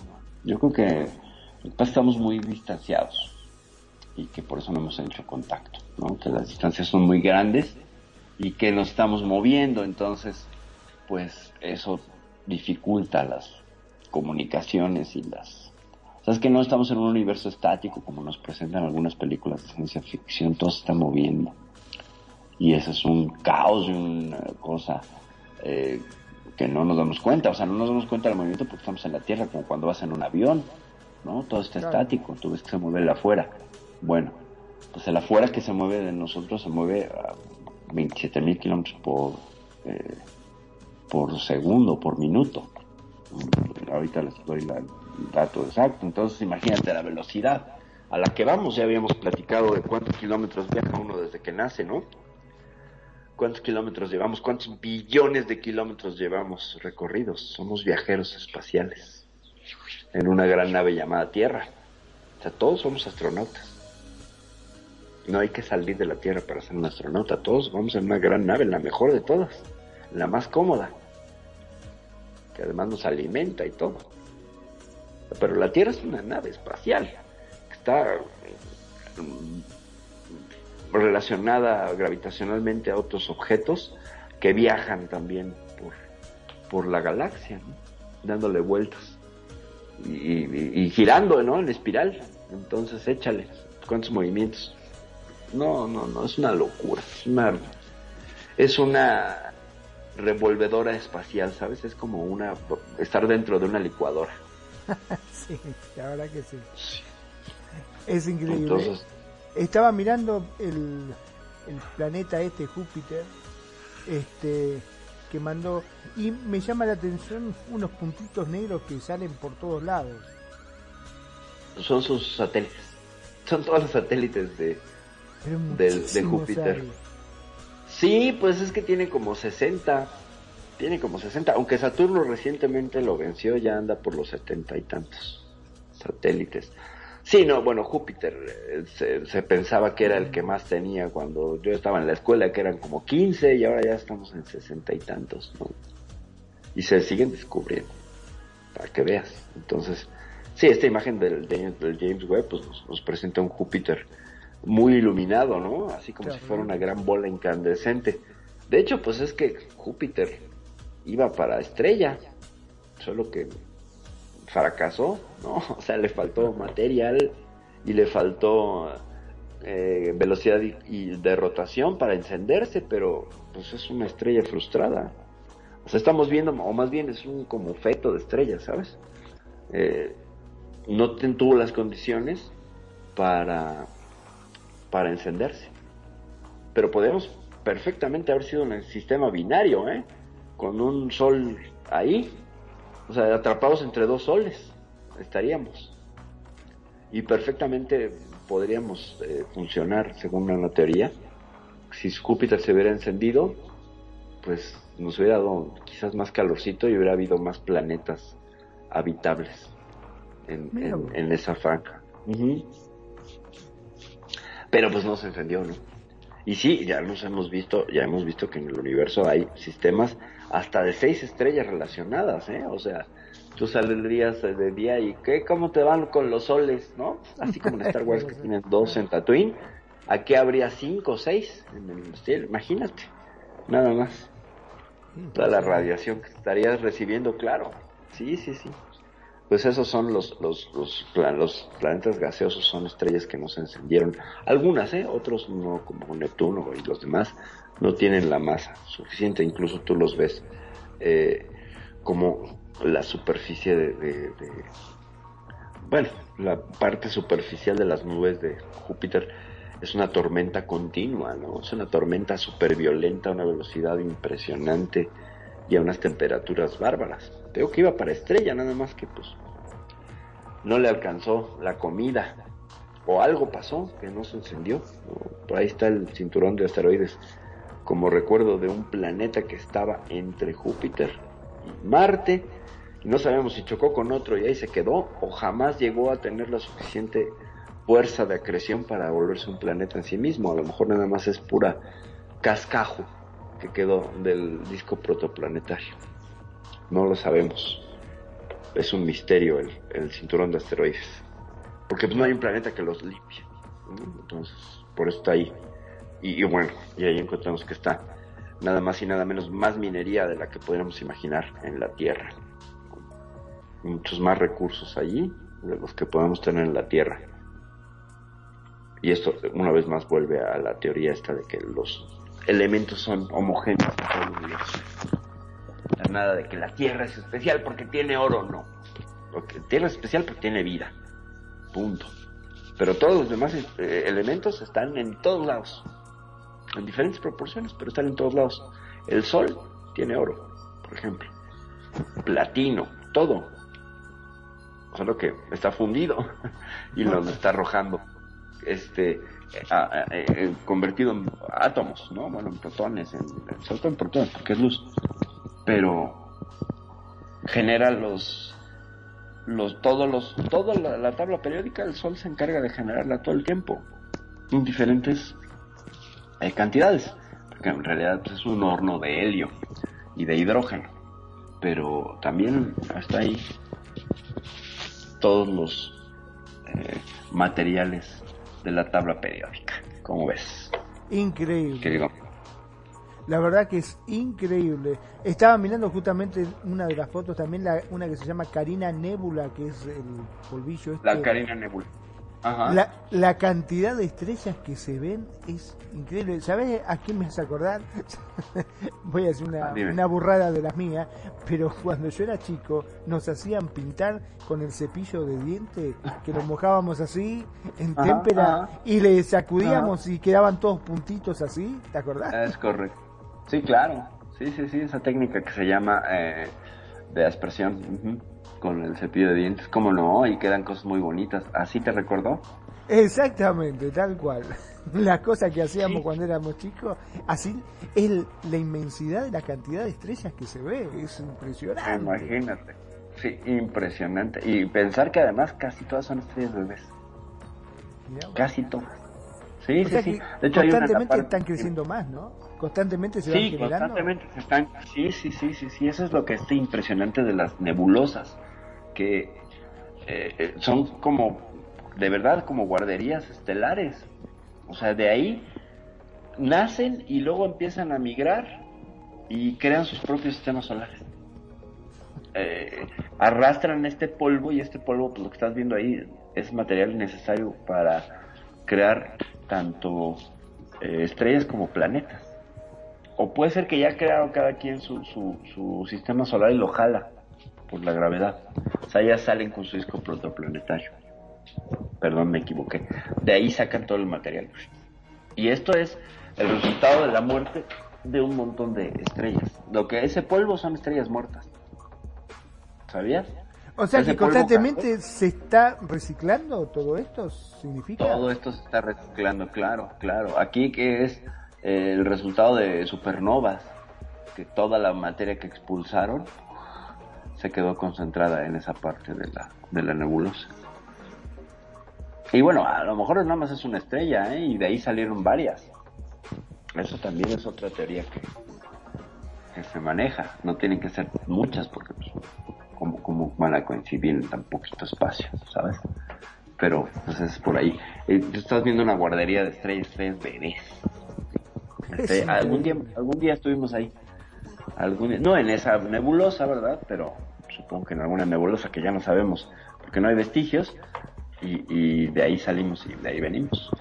O no que... sé, ¿eh? yo Dale. Perdón, no, iba a decir que comparando el tamaño de que se ven las estrellas a lo que es la nebulosa, hay nebulosa como para hacer muchísimas No, y estrellas. solo ves un pedazo, claro, y solo ves un pedazo de la nebulosa, claro. Si hay nebulosa para que no terminen de nacer estrellas, claro. Claro, y este proceso que estás viendo aquí es a través de millones de años, ¿no? No estamos viendo nada más que se dan y se enciendan, pero eh, parece que, ahora vamos a poder ver ese fenómeno, ¿no? De cómo se enciende una estrella, cómo nace, cómo de un gigante gaseoso se enciende y empieza a este a emitir luz. ¿no? O sea, eh, eh, es que te vas para atrás de pensar el tamaño del universo. No, no, no, pu- no puedes concebirlo, no podemos concebirlo los seres humanos. No, O sea, por eso vemos pedazos. Y esos pedazos nos abruman, ¿no? Son enormes. Si nada más el puro tamaño de nuestra mediocre estrella que tenemos, la que nos da vida, que es el Sol, que es una estrella, pues por ahí este común, ¿no? Dentro de las estrellas amarillas, lo cual habla de su juventud y de su temperatura, porque es una temperatura media. Eh, no es el común de las estrellas, el común de las estrellas son rojas en el, en el universo, son gigantes rojas. Eso es lo que más hay en el universo. Y enanas naranjas. Eh, las amarillas, no, son así como bien poquitas, un porcentaje muy pequeño. Pero pues da casualidad que es la ideal para que se desarrolle la vida como la conocemos. Y aún así, con el tamaño que tiene el Sol, que es un millón de veces más grande que el planeta Tierra, lo que estás viendo aquí son soles y soles y soles y soles y soles y tú, vas a saber de qué tamaño son. Eso sí nos lo entregan, no nos dicen los tamaños. ¿Qué tal? Impresionante. Te digo que me hace acordar mucho también en la época de Navidad, cuando te muestran las estrellas de seis puntas. Sí, sí, sí, a mí me recordó a las piñatas que aquí se... Exacto. Pero Navidad también, sí, como decoración de Navidad, sí, sí, ciertamente se ven, se ven así. Eh, muy estéticas, ¿no? Muy, muy Sí, muy estéticas. Pero a mí lo que me sorprende es el nivel de detalle del polvo, eh. Y, y, y y el- los contornos que te digo que parecen montañas. Como si fueran, eh, eh, como si estuvieras viendo el, el valle, el Gran Cañón del Colorado, ¿sabes? Incluso hasta esos tonos tiene, pero cubierto de estrellas. Sí, es una cosa. Si los pilares de la creación, que, es otra estructura impresionante que nos entregó el Hubble, esta ahí le compite, pero perfectamente en belleza. Sí, es una imagen bellísima. La, la, Karina es una belleza. A mí, no me termino de, verla. Está verdaderamente hermosa. Y pues a este nivel, o sea, de aquí para, para arriba, ¿eh? O sea, de estas imágenes vamos a estar ahora ah, siendo bombardeados con el, con el James Webb. Con esta calidad de, de cosas nos está, nos está entregando. Bueno, ya entregó, solo están en retoque. Y estas semanas pues van a estar saliendo una casi cada semana. Una o paquetes de varias. Para que nos demos una idea de todo lo que viene, mi querido Magnum. ¿Cómo Te ves? digo que está como para hacerse un cuadro con esto, porque es fabuloso. De verdad, de verdad, un cuadro, ciertamente, un cuadro con unos colores bellísimos, con unos colores hermosos, con unos colores que, que no, no, no te lo crees, ¿no? No te lo crees. Y pues por ahí hay otras imágenes, ¿no? Nada más están, está la nebulosa de. Carina, también puedes ver. Esa- El quinteto una- de Stefan, Exacto, esa. Qué increíble. ¿qué ¿sabes es? qué son? No. Galaxias. Son Son galaxias que están, son galaxias que están danzando porque se van a fusionar. Si te fijas, hay polvo estelar en una de ellas que está jalado Sí. como hacia otra, pues ya empezaron las fuerzas gravitacionales a colapsarlas. Entonces, estas cinco galaxias que vemos aquí se van a acabar fusionando en una sola. Son galaxias danzando la danza de la fusión gravitacional. ¿Y queda una sola galaxia? Y queda una sola galaxia, es correcto. Sí, las galaxias son caníbales, ¿eh? Son caníbales. Nosotros, de hecho, vamos a ser canibalizados. Bueno, vamos a chocar con Andrómeda y vamos a acabar siendo Lactómeda dentro de 4.500 millones de años. Paz y para cuando la Tierra sea consumida por el Sol, pues ya seremos una sola, este, una sola galaxia, Galaxia. con Andrómeda. Ajá, una sola galaxia con Andrómeda. Que está pues como a dos años luz, no, como a 20 años luz de nosotros, entonces no tarda en, en ser. Fíjate, a, a 20 años luz la, la gravedad afecta a las galaxias, las conecta y las hace que bailen al son de la, de la gravedad. Sí, ese quinteto de Mm. Stefan es una belleza. Ahora te digo una cosa, el quinteto este de Stefan, eh, salvando la distancia, ¿no? Pero mm, si vos lo mirás así con los ojos medio chinitos, ¿no parece un feto? Parece un feto, sobre todo uno que está de cabeza. Sí, es Exacto. sí. Las que son dos galaxias que ya se fundieron, sobre Sí. todo, el del- el- sí, parece un feto, claro. Eh, eh, eh, ¿Cómo hay cosas con el micro y el macro que nos recuerdan, no? Sí, sí, sí, parece un, un- un vientre materno, ¿no? Y bueno, no, eh, es, es- básicamente sería eso, porque se está gestando una galaxia. Pues están fusionando. Ahora, lo increíble es que tú dices, bueno, van a chocar y se van a chocar las estrellas y todo. No pasa. Es tanta la distancia que ni siquiera chocan. O sea, algunas sí quedarán atrapadas y, y- y- y caerán en- en influencias, todo. Pero ahora, ahí estamos viendo agujeros negros en el centro de cada una de ellas, ¿eh? Bueno, no los vemos, pero ahí están. Sí, sí. Entonces, las que están danzando, esos agujeros negros se están acercando. Se están acercando y pueden colapsar, es decir, pueden fusionarse y crear un agujero negro más grande. Pero en ese proceso no se van a comer a nadie. Eso es lo que platicábamos la otra vez de los agujeros negros, que no son estas aspiradoras. O sea, o sea, te aspiran si te pones en el chorro de aspiración, pues, ¿no? Pero tú puedes ver una aspiradora de lado y no sentir sus efectos. Claro. ¿sabes? Siempre cuando metes el dedo, entonces así, ah, bueno, ahí. Entonces, es- esto me parece impresionante porque son cinco galaxias Magnum, o sea, no dos, o sea, cinco. La cantidad de estrellas que están ahí involucradas en ese movimiento estelar es pasmoso. Allá hay civilizaciones, eso que estamos viendo, allá hay unas, una o dos civilizaciones por viéndome, pero muy barata en esos. Ahí estamos viendo civilizaciones que ya saben, a lo mejor o no, que están siendo fusionados, ¿no? Como nosotros en algún momento los fusionamos, porque nos estamos comiendo las nubes de Magallanes que están alrededor de la, de la Vía Láctea, ya las empezamos a tragar, ya las empezamos a fagocitar como, como galaxia. Y luego vendrá Andrómeda, que es más grande que nosotros, y nos, nos fusionaremos. No se trata de ver quién gana, ¿verdad? Porque seríamos equipo Vía Láctea, pero pues nos ganan en tamaño. Es creo que el doble del tamaño que tenemos nosotros. ¿Cómo ves? Increíble. Bueno, también estaba mirando la otra, esa, la Ring Nebula, ¿puede ser? El, ajá, la Ring Nebula, eh, el- la nebulosa del sur. La nebula. De hecho, te la presentan con, con, comparada con la que presentaba el Hubble, la que está del lado derecho, eh, es la que, la que nos presentaba el Hubble. Y lo que vemos ahora es como en 30 años, las estrellas que estaban en el centro, ¿te Hay una fijas que- solita. ahora hay una solita. Entonces, ¿qué, qué, lo que, ¿qué es lo que pasó con esa, con esa estrella, no? Pues parece que se apagó. Pero lo que estamos viendo aquí es la capa externa de una estrella que explotó como, como supernova. Esta nebulosa es el remanente. Estamos viendo una estrella muerta, ¿sabes? Aunque brilla. Aunque ahí está, pero está muerta. ¿Sabes?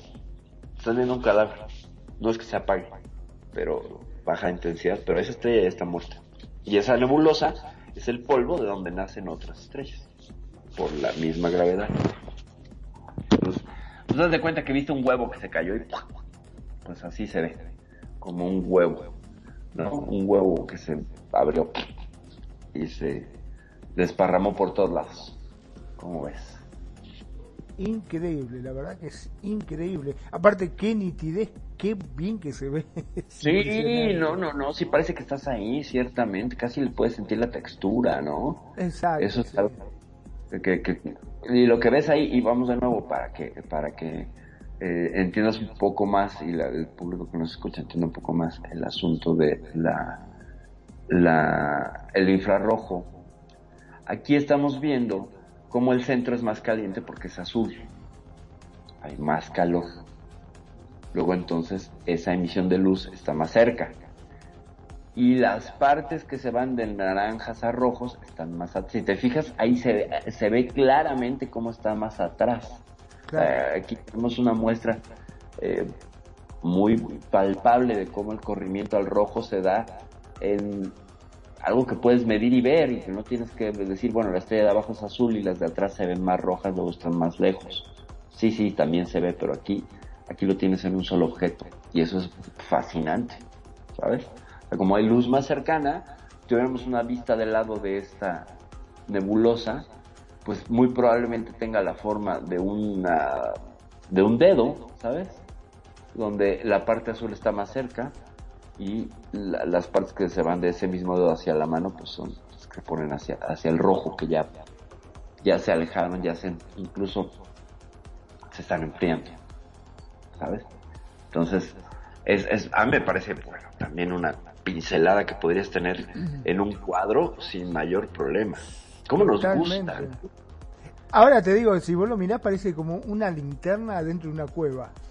Ah, es correcto, sí, una linterna dentro de una cueva y de una cueva de esas este, fabulosas llenas de colores, ¿no? De colores. También sí, se como, como el azul del mar Caribe, ¿no?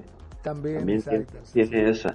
Y la que sigue es WASP 96b, ¿no? La composición de la atmósfera, ya vimos. Ahora te digo, ahora que está en la comparación de los dos telescopios, vos ves que en el nuevo se ven las puntas que en el otro no. Claro, sí, sí, se ve.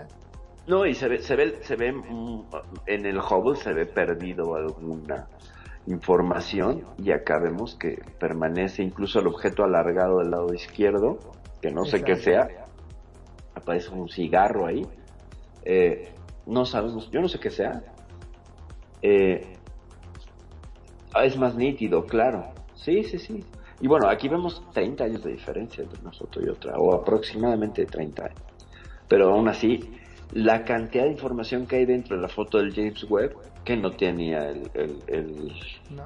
el Hubble, ¿no? El Hubble pues, presentaba prácticamente pues, una plasta ahí roja, como una célula, y este otro tiene una, unas tonalidades verdes, amarillas, bellísimas. Bellísimo, exacto. Sí, sí, y sí, hasta inclusive se ven más estrellas que en el otro, ¿no? Claro, claro, sí, no, por supuesto, vemos más estrellas, ¿no? y más nítidas que la que la que la otra el otro intento de, de- de- del Hubble, que bueno, en su momento pues bueno, nos dejó boquiabiertos. Pero ahora esto es es, es, es otro nivel, ¿no? Estamos viendo con otro nivel. Y, y pues finalmente pues es la muerte de una estrella lo que estamos viendo, ¿no? Como ya las capas externas de esa estrella fueron expulsadas hacia el hacia el espacio y lo que queda pues es el centro que está terminando de quemar sus reservas de hidrógeno o de helio o de lo que sea que esté hecha eh, para después o quedarse como enana blanca o eh, colapsar en un agujero negro o volverse un magnetar, veto a saber qué cosa se puede volver, no lo sabemos todavía. O quedarse así, ¿eh? Quedarse como nebulosa también es otra de los lo que hemos visto que las estrellas se quedan así, ya no avanzan más, o nos falta información. También es que solo son supuestos, ¿no? millones de años han pasado de que esa cosa explotó, de que esa estrella explotó, pasaron millones de años. Y recordemos, estamos viendo el pasado de la nebulosa esta, que está en NGC 3132, así se llama esta nebulosa. ¿Qué otra imagen quieres ver? No, no, impresionante. Ahora también eh, estaba viendo acá un análisis que hay en la cual este, dice composición de la atmósfera. de la atmósfera de WASP 96b. Este es un exoplaneta que está a 5 años luz y eh, Mucha agua se ve. mucha agua. Sí, si te fijas, pues prácticamente lo que te pone es agua, agua, agua, agua, agua, ¿no? Y las moléculas, como a través de estos eh, cromatógrafos y espectrómetros eh, obtenemos estos, estas lecturas de, de la densidad, de, de la cantidad de luz que es bloqueada por cada elemento. Entonces eh, podemos sacar esta gráfica y ahí lo vemos perfectamente claro cómo ya el James Webb pues te entrega una información tan específica de las longitudes de onda de esa luz que tienen que ver con la composición de una atmósfera. Entonces por encontramos millón, un gigante- Sí, parte por millón. Y encontramos un gigante gaseoso de agua. O sea, es son nubes, nubes que nosotros conocemos. Nuestras nubes son agua. Si no hiciéramos eso mismo con la Tierra, que supongo lo tendrá que hacer James Webb por pura ociosidad, eh, ver cómo, cómo se ve la Tierra desde el espacio, cómo, cómo podría esta medición, porque nos va a servir para compararla con otros planetas. Creo que esa misión sí está dentro de las misiones del James Webb, que es mirar la Tierra como si fuéramos un exoplaneta y obtener esta medición que nunca hemos hecho. Nunca la hemos hecho. Con esta precisión menos. Entonces, estamos buscando eh, una carta comparativa para decir, bueno, la Tierra se ve así. Ahora vamos a verlo con este otro planeta. ¿Me explico? O sea, yo empezaría también por ahí. Entonces, pues bueno, con la con la imagen que no es imagen, sino son datos del James Webb, pues bueno, vemos esta esta carta. Y ya la última, pues bueno, ¿qué, qué te puedo yo decir? La que es, es Max 0723, ¿no? Esta es impresionante y mi favorita, definitivamente. ¿Por qué? Porque si te fijas, ves como estrellas que hacen un círculo, como si estuvieran corridas, como Sí, si estuvieran exacto. girando. Esa es una lente gravitacional. ¿Y qué es una lente gravitacional? Otro de los hitos del señor Einstein, él predijo esto matemáticamente. Él predijo que la gravedad iba a hacer las veces de una lente y que iba a deformar la luz. Es decir, como si tuvieras una lupa en el espacio, estás viendo la lupa que además te permite ver más lejos esa lupa, ¿sabes? Entonces, las estrellas que están como en el centro, como girando, son la lupa, que aumentan las estrellas que están en el centro. ¿Sabes? O sea, e- es un- una foto de una lupa espacial que permite ver más cerca objetos que están más lejos. Si te fijas, y se explica perfectamente, las que están alrededor de la, de la lente gravitacional están corridas al rojo y el centro casi no tiene rojo, Exacto, sí. ¿sabes? Entonces, aquí eso es bárbaro, porque está permitiendo ver más cerca objetos que estarían corridos más al rojo y los ves como si estuvieran más hacia el azul. O sea, es decir, que los trae en el tiempo, ¿sabes? Más cerca, no más lejos. O sea, estos objetos se verían más recientes en el tiempo que los que están en la lente gravitacional. No, es a mí me deja boquiabierto el asunto. Increíble. Y es una predicción del señor Einstein. ¿Qué te parece? Increíble, impresionante. Aparte se ven, eh, son eh, constelaciones directamente, esos que se Mm. ven. No, no, puras galaxias. Son Puras galaxias. Sí, recuerda que la constelación son puntos en el espacio que el ser humano une para darle una forma y una interpretación. Eh, no, estas serían puras galaxias. Si te fijas, hay galaxias espirales, galaxias lenticulares, eh, galaxias de sombrero que parecen un ovni, ¿no? O sea, hay de, de todo tipo y algunas ya corridas al rojo. Pero lo que estamos viendo son galaxias y pues tres, cuatro, cinco estrellas que están ahí en medio, ¿no? Desde el punto de vista que tenemos, esas estrellas estarán en alguna otra galaxia más cercana a nuestra propia galaxia, pero bueno, es una barbaridad lo que estamos viendo. ¿Qué te parece? Mirá cuando estén activos todos los espejos, ¿no? Ujú. Imagínate lo que vamos a ver cuando estén activos todos los espejos, ¿no? Que, que, que- o sea, es esto multiplicado por no sabemos cuánto, porque esta, es- esta imagen tiene el tamaño de un granito de arena. Vos. O sea, no lo puedes dimensionar. Es como si tuvieras una cámara del tamaño de un grano de arena y tomas esto del universo y, tienes, es- y obtienes esa cantidad de información. ¿Sabes qué me recuerda? cuando los eh, microscopios electrónicos toman una foto de bacterias, que está lleno de bacterias, ¿sabes? A eso me recuerda. A eso me recuerda. A esa cantidad así absurda y estúpida de vida. Bueno, pues ahí, ahí hay civilizaciones también, ¿eh? Seguro. Aquí seguramente, eh, sí, claro, aquí seguramente estamos viendo vida. Solo que no sabemos dónde, ¿no? Pero imagínate la cantidad. O sea, contabilizaron nada más en esta imagen cerca de 4.300 objetos individuales. Porque hay otros que, que tienes que ampliarla y ahí están, ¿eh? O sea, tú la amplías la foto y ahí están. Solo que están muy chiquitos. Solo que están a mucha distancia, ¿no? Entonces, imagínate el tamaño de lo que nos va a ofrecer cuando funcionen. Con tres espejos me conformo. ¿Para qué quiero los 18? ¿Para qué los quiero los 18? Si con tres ya voy a ver cosas impresionantes. Ahora, todos esos tiempos de espejos están ya vendidos, ya negociados, ya, ¿sabes? O sea, ya tienen una misión. Y entonces observatorios de todo el mundo están esperando su tiempo para utilizar el James Webb y, y hacer sus investigaciones, sus fotos, sus exposiciones.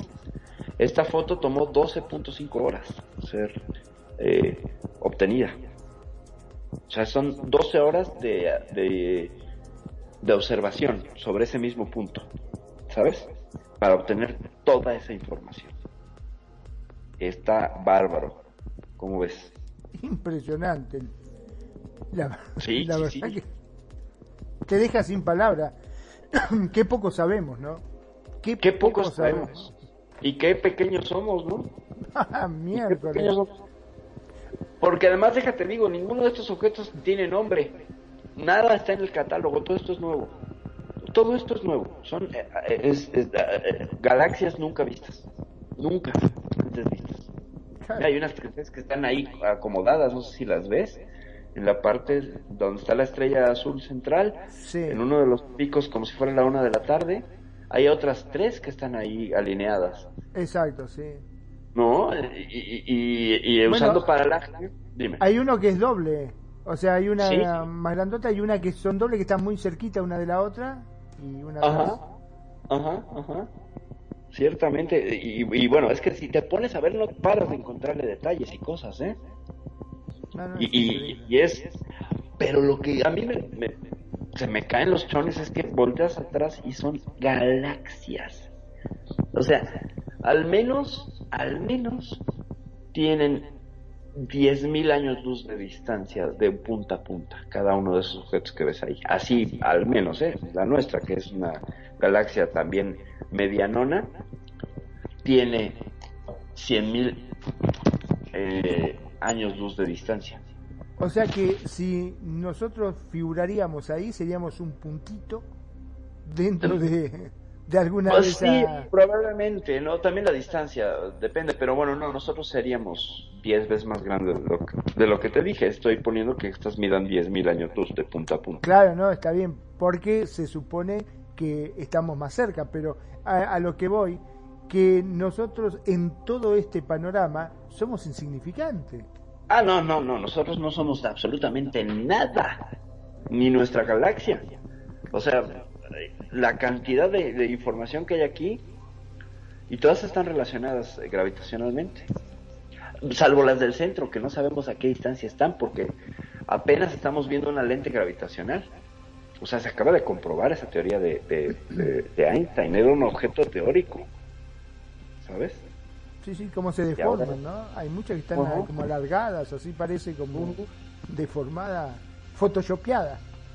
Claro, pero haz de cuenta, pasa lo mismo cuando usas una, una lupa. Claro, ¿Sabes? sí, sí, sí, sí. Cómo se, se, se deforma. Bueno, pues esa es el lente gravitacional es el efecto de la gravedad actuando sobre la luz.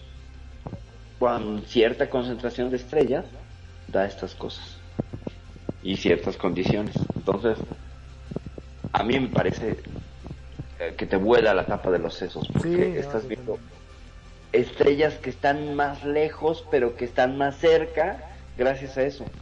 O sea, todas las estrellas que están alrededor están más cerca que las que están en el centro. ¿Ok? Las que están en el centro, que se ven más grandes, están más lejos. ¿Pero por qué? Porque las está aumentando el lente gravitacional. Y eso es de irte para atrás. Porque incluso las, las agranda tanto que no las corre al rojo. O sea, las presenta, te digo, insisto, como nuevas. Como, como, más cerca. ¿Sabes? Entonces, eh, es un, como un túnel en el tiempo, ¿sabes? Es como mirar un túnel en el tiempo. Como si se abriera un agujero en el espacio y pudieras ver el pasado. Eso es lo que, lo que estamos viendo. O sea, eh, no sé si, si, si, si la explicación sea clara, pero lo importante de esas lentes gravitacionales es que te están permitiendo ver el pasado en tiempo real. O sea, es una máquina del tiempo eso, pues, a través de la gravedad. Es impresionante. A, mí, a mí me vuela la tapa de los solo pensar. Porque digo- de otra manera no veríamos esos objetos así. No, olvídate. Por eso te digo que sería increíble poder hacer eh, gigantografía. Lo pondría en la habitación. Sí, Sí, sí, sí, sí, sí, sí, sí, una pared, ¿no? Completamente para ver cuántas hay y cuántas no hemos visto, ¿no? Sí, sí, sí. De hecho está la imagen para descargar en la página de la NASA.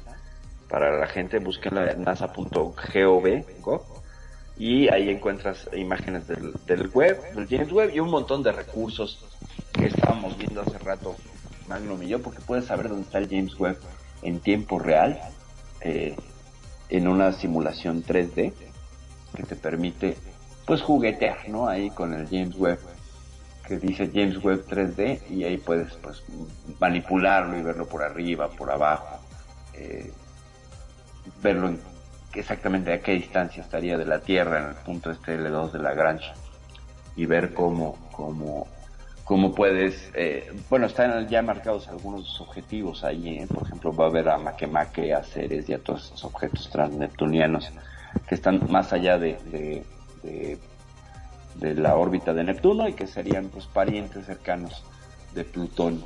Todos estos objetos que finalmente pues vamos a poder ver la nube de Oort. Imagínate, o sea, y, y en estas eh, pláticas y cosas así, pues vamos a poder buscar el famoso planeta 9 con mayor, mayor destreza que antes. El misterioso planeta 9. ¿Cómo ves?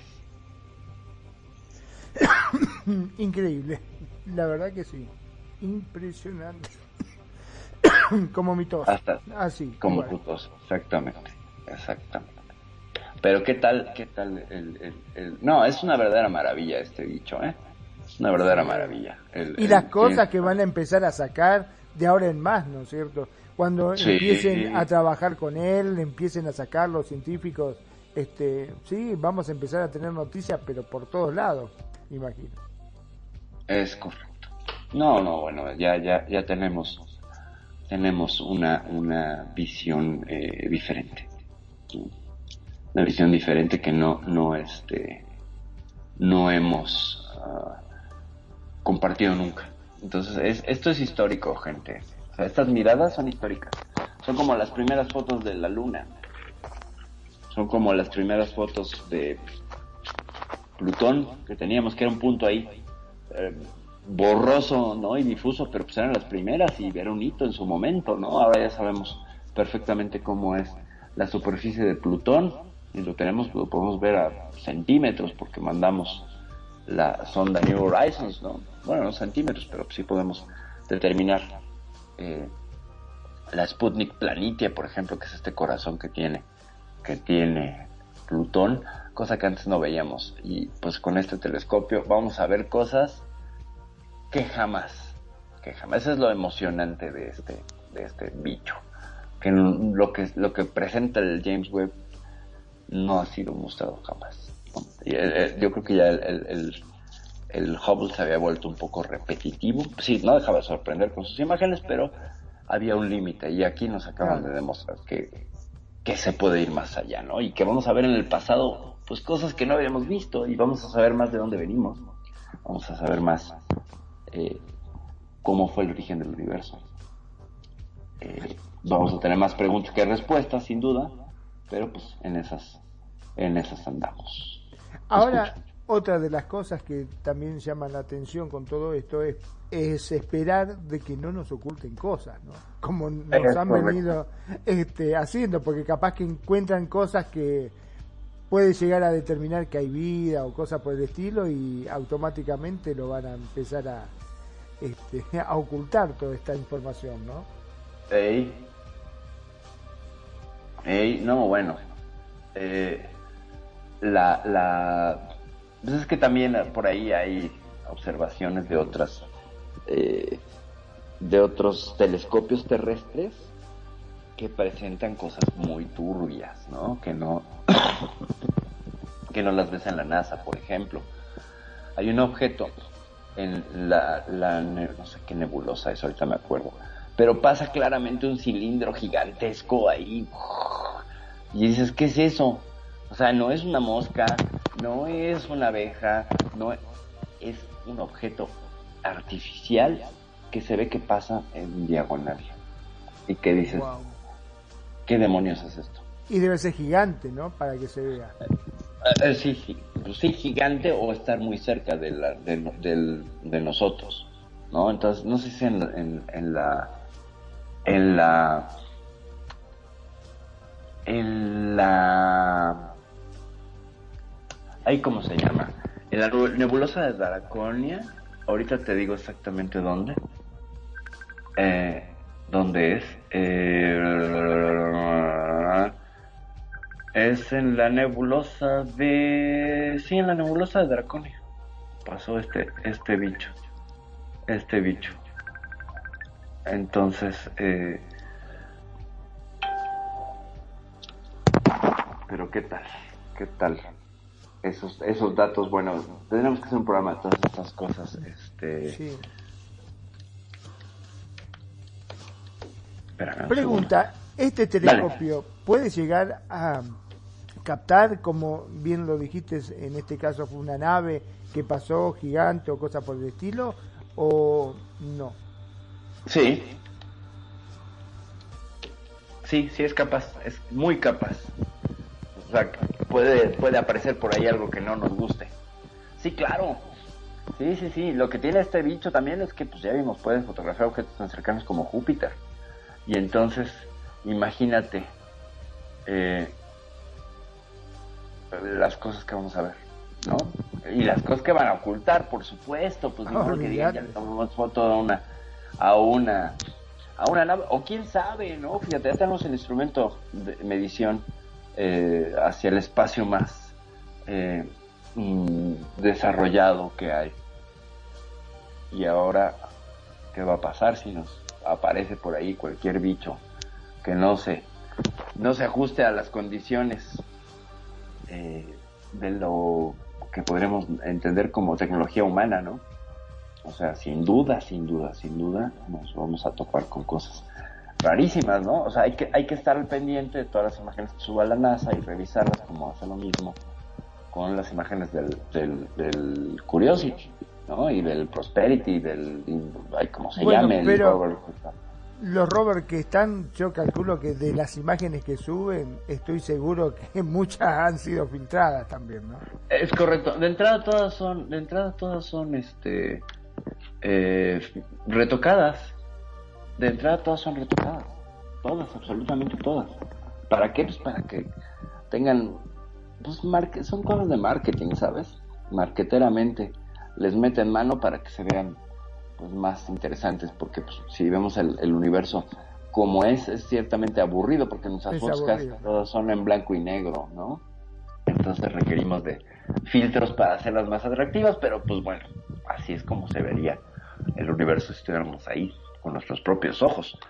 Aunque, pues bueno, depende de las emisiones de luz y de muchas cosas, ¿no?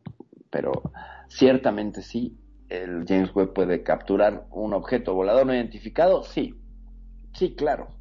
Si no es que ya lo hizo, porque pues por ahí hay una teoría muy oscura de que el James Webb empezó a tomar fotos antes de una situación muy interesante que parece ser una esfera de Dyson en una estrella que aparece y desaparece y no tenemos explicación de ella.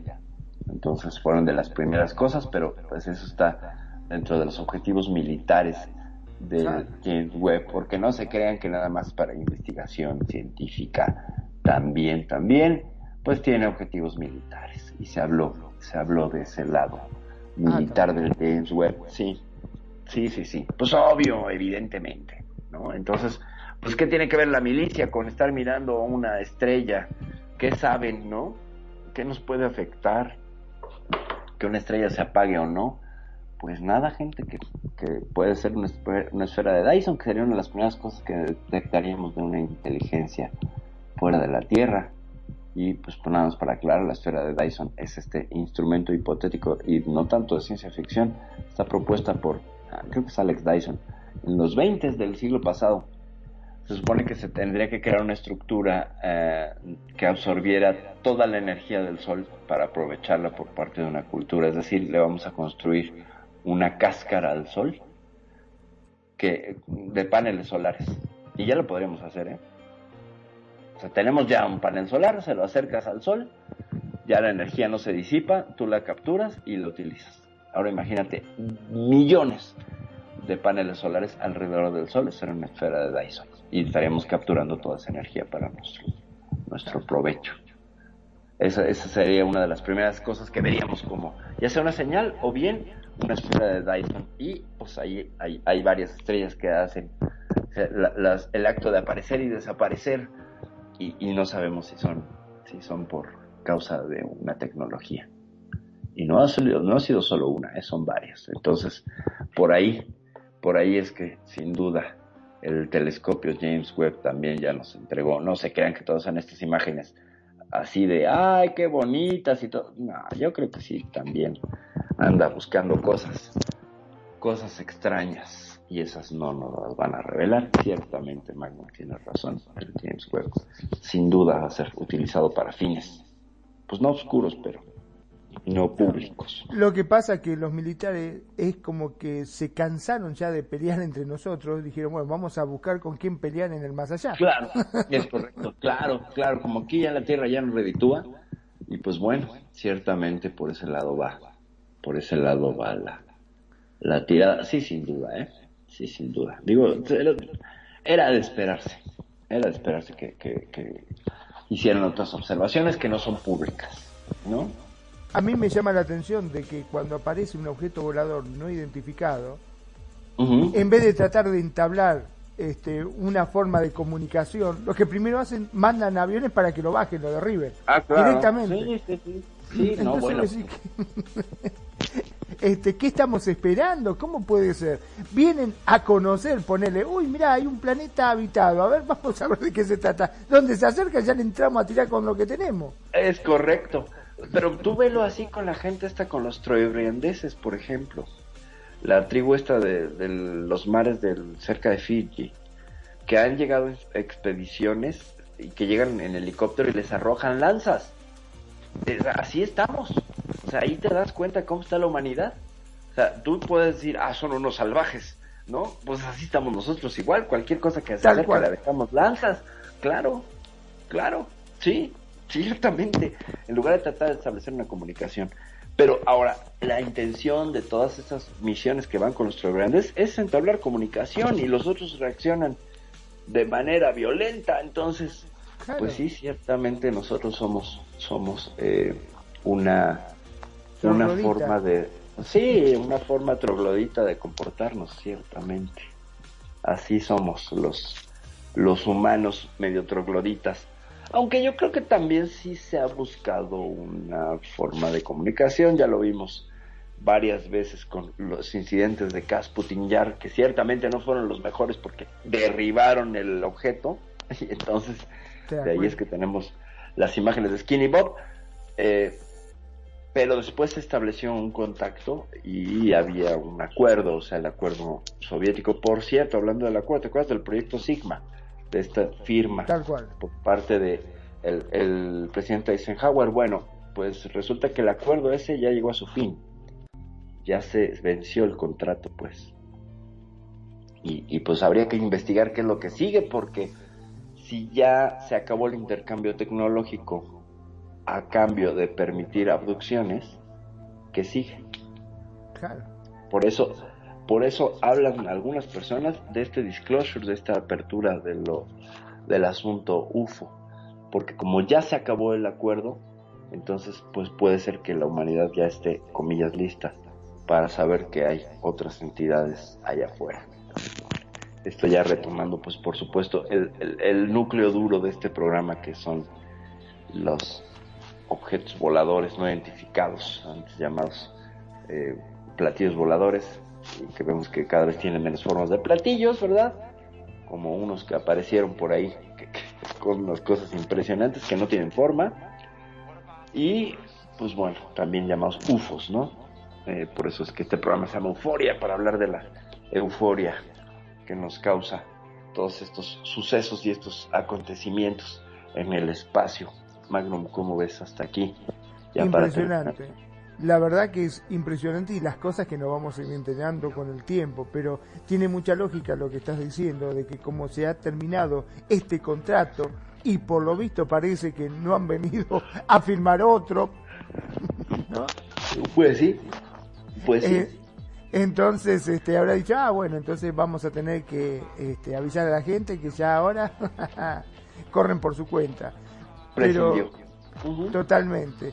Indudablemente algo debe haber, este es eh, increíble que los gobiernos no lo sepan, ¿no? Yo creo que los gobiernos están al tanto de todo, como también muchas veces Ajá. se habló que existe una especie de sociedad este, galáctica que, bueno, no sé si como bien se dijo, puede ser este, ciencia ficción o quizás no, quizás existe Ajá. una federación este, galáctica internacional y que ciertos gobiernos, los más importantes, sí saben Ajá. de esto y que claro. pueden llegar a tener este, base en Marte, dicen, ¿no? Es probable, muy probable, ciertamente. Entonces, pues imagínate, nada más y nada menos que nos venga la Federación Galáctica a decirnos, queridos habitantes de la Tierra, ya se acabó el contrato y bueno, ahora sí vamos a construir un camino espacial y pues su planeta estorba, así que va a ser demolido, tienen 30 días para mudarse. Van a ser desalojados directamente. Exacto, van a ser desalojados, ¿no? Atentamente a la Federación Galáctica. Sí, no, no. Porque convengamos que nosotros le dejamos este planeta para que ustedes lo cuidaran y lo hicieron pelota. Exactamente, se los dimos para que lo cuidaran y lo acabaron calentando, ¿no? Y, y depredando al grado que, que pues ya no se los vamos a prestar. Sí, esas son muchas de las teorías de, de qué sería el primer mensaje que recibiríamos por parte de los extraterrestres. O el peor mensaje, ¿no? Sí. O el peor mensaje. Pues bueno, yo creo que con esto concluimos una mirada, pues, somera, breve, a vista de pájaro de las primeras imágenes del James Webb. Platicamos un poquito de lo que era, lo que es este portento tecnológico del cual, pues bueno, yo les invito a que visiten la página de la NASA y no es que la NASA me pague a mí, por supuesto que no, pero es el único lugar y el mejor lugar ahorita que tenemos para acceder a los recursos del James Webb. Miren, de verdad la animación 3D del James Webb está muy divertida, eh, puedes ver todos los siguientes objetivos que son parte de, las fotos que nos van a ir entregando. Eh, lo puedes explorar, puedes ver su temperatura, la distancia en la que está de la Tierra, cómo se aleja y se acerca, etcétera. Y sabes cuando van a estar tomando fotos, también te avisan y cuando va a llegar la siguiente, el siguiente paquete de imágenes. Magnum, no sé si tienes algo para concluir. Sí, indudablemente el nuevo paquete de imagen quédese tranquilo que primero va a ser filtrado como corresponde, no vaya a ser cosa que como el famoso Google, ¿te acordás? El Google, ah, sí este que en la cual encontraron algo y como no sabían qué hacer le pusieron una pegatina como para que la gente no se diera cuenta, ¿viste? Es correcto. Con, con, Google, con Google Space, sí, ciertamente, lo que hablábamos del dragón rojo, ¿cierto? Sí, sí, sí. Ya veremos, ya veremos qué pasa. Lo que sí es que no vamos a ver el trasero de un extraterrestre, gente. No. No lo vamos a ver. Pero si lo llegamos a ver, entonces mm, estaremos muy emparentados con ellos porque ese tipo de comportamiento es muy humano. Ah, me estás tomando fotos, te enseño el trasero. No, ciertamente. Entonces no veremos qué tan inteligente es esa especie. Yo tendría unas dudas muy, muy amplias. Pero bueno, Magnum, te dejo para que te despidas. Bueno, muchísimas, pero muchísimas gracias, como siempre. Este, me encantó el programa de hoy. Hemos hecho, un- la verdad que eh, un vistazo general de lo que es estas imágenes. Yo realmente me saqué todas las dudas. Este, espero que ustedes también, un poquitito por eso hice las preguntas, porque sí, efectivamente, cuando pasan estas cosas uno tiene muchísimas dudas y quiere saber un poquitito de todo, ¿no? Y bueno, este, gracias a Perfi que ha estado estudiando el tema a fondo, este, nos pudo evacuar un montón de dudas que teníamos al respecto. Mi nombre es Magnum Dacun, transmitiendo en vivo y en directo desde Mar del Plata, República Argentina. Como siempre digo, gracias, gracias por elegirnos, gracias por hacer de Radio Consentido su radio. Sean felices, el resto son solo consecuencias. Mi querido Magno, muchas gracias. Muchas gracias por la por la dirección, por el asunto técnico, por por siempre estar aquí apoyando. Muchas, muchas gracias. Y bueno, pues yo estoy nada más ya despidiéndome y dándole las gracias a Luna Azul, Leonor Fernández, preciosa, por supuesto. Gracias por estarnos siguiéndonos. Ana María Guajardo, Alejandro Guerrero, por supuesto, y Geo Schneider, que también anduvo escuchándonos. Gracias a todos ustedes por, por su, por su eh, preferencia por seguirnos, por, por estar tanto como con la gente de Evox, de Spotify, de TuneIn y de Facebook Live siguiéndonos. Esto ha sido la emisión, no sabemos qué número porque eso mantiene el misterio de Euforia. Eh, yo creo que es por ahí el episodio 25, 28, no sé, siempre estoy nebulosa del número, ya los contaré y siempre digo lo mismo y nunca traigo el número, pero bueno, gracias a la gente que nos siguió en las redes sociales y en las diferentes plataformas de podcast. Recuerden que estamos en YouTube y que en YouTube nos puedes encontrar como Radio Consentido, así seguido el canal, para que escuches programas emitidos anteriormente. Esta es Perfidia Vela y me despido, me voy a enojarme porque no tengo mi propio James Webb para poder espiar a mi vecina. Ya me voy. Gracias.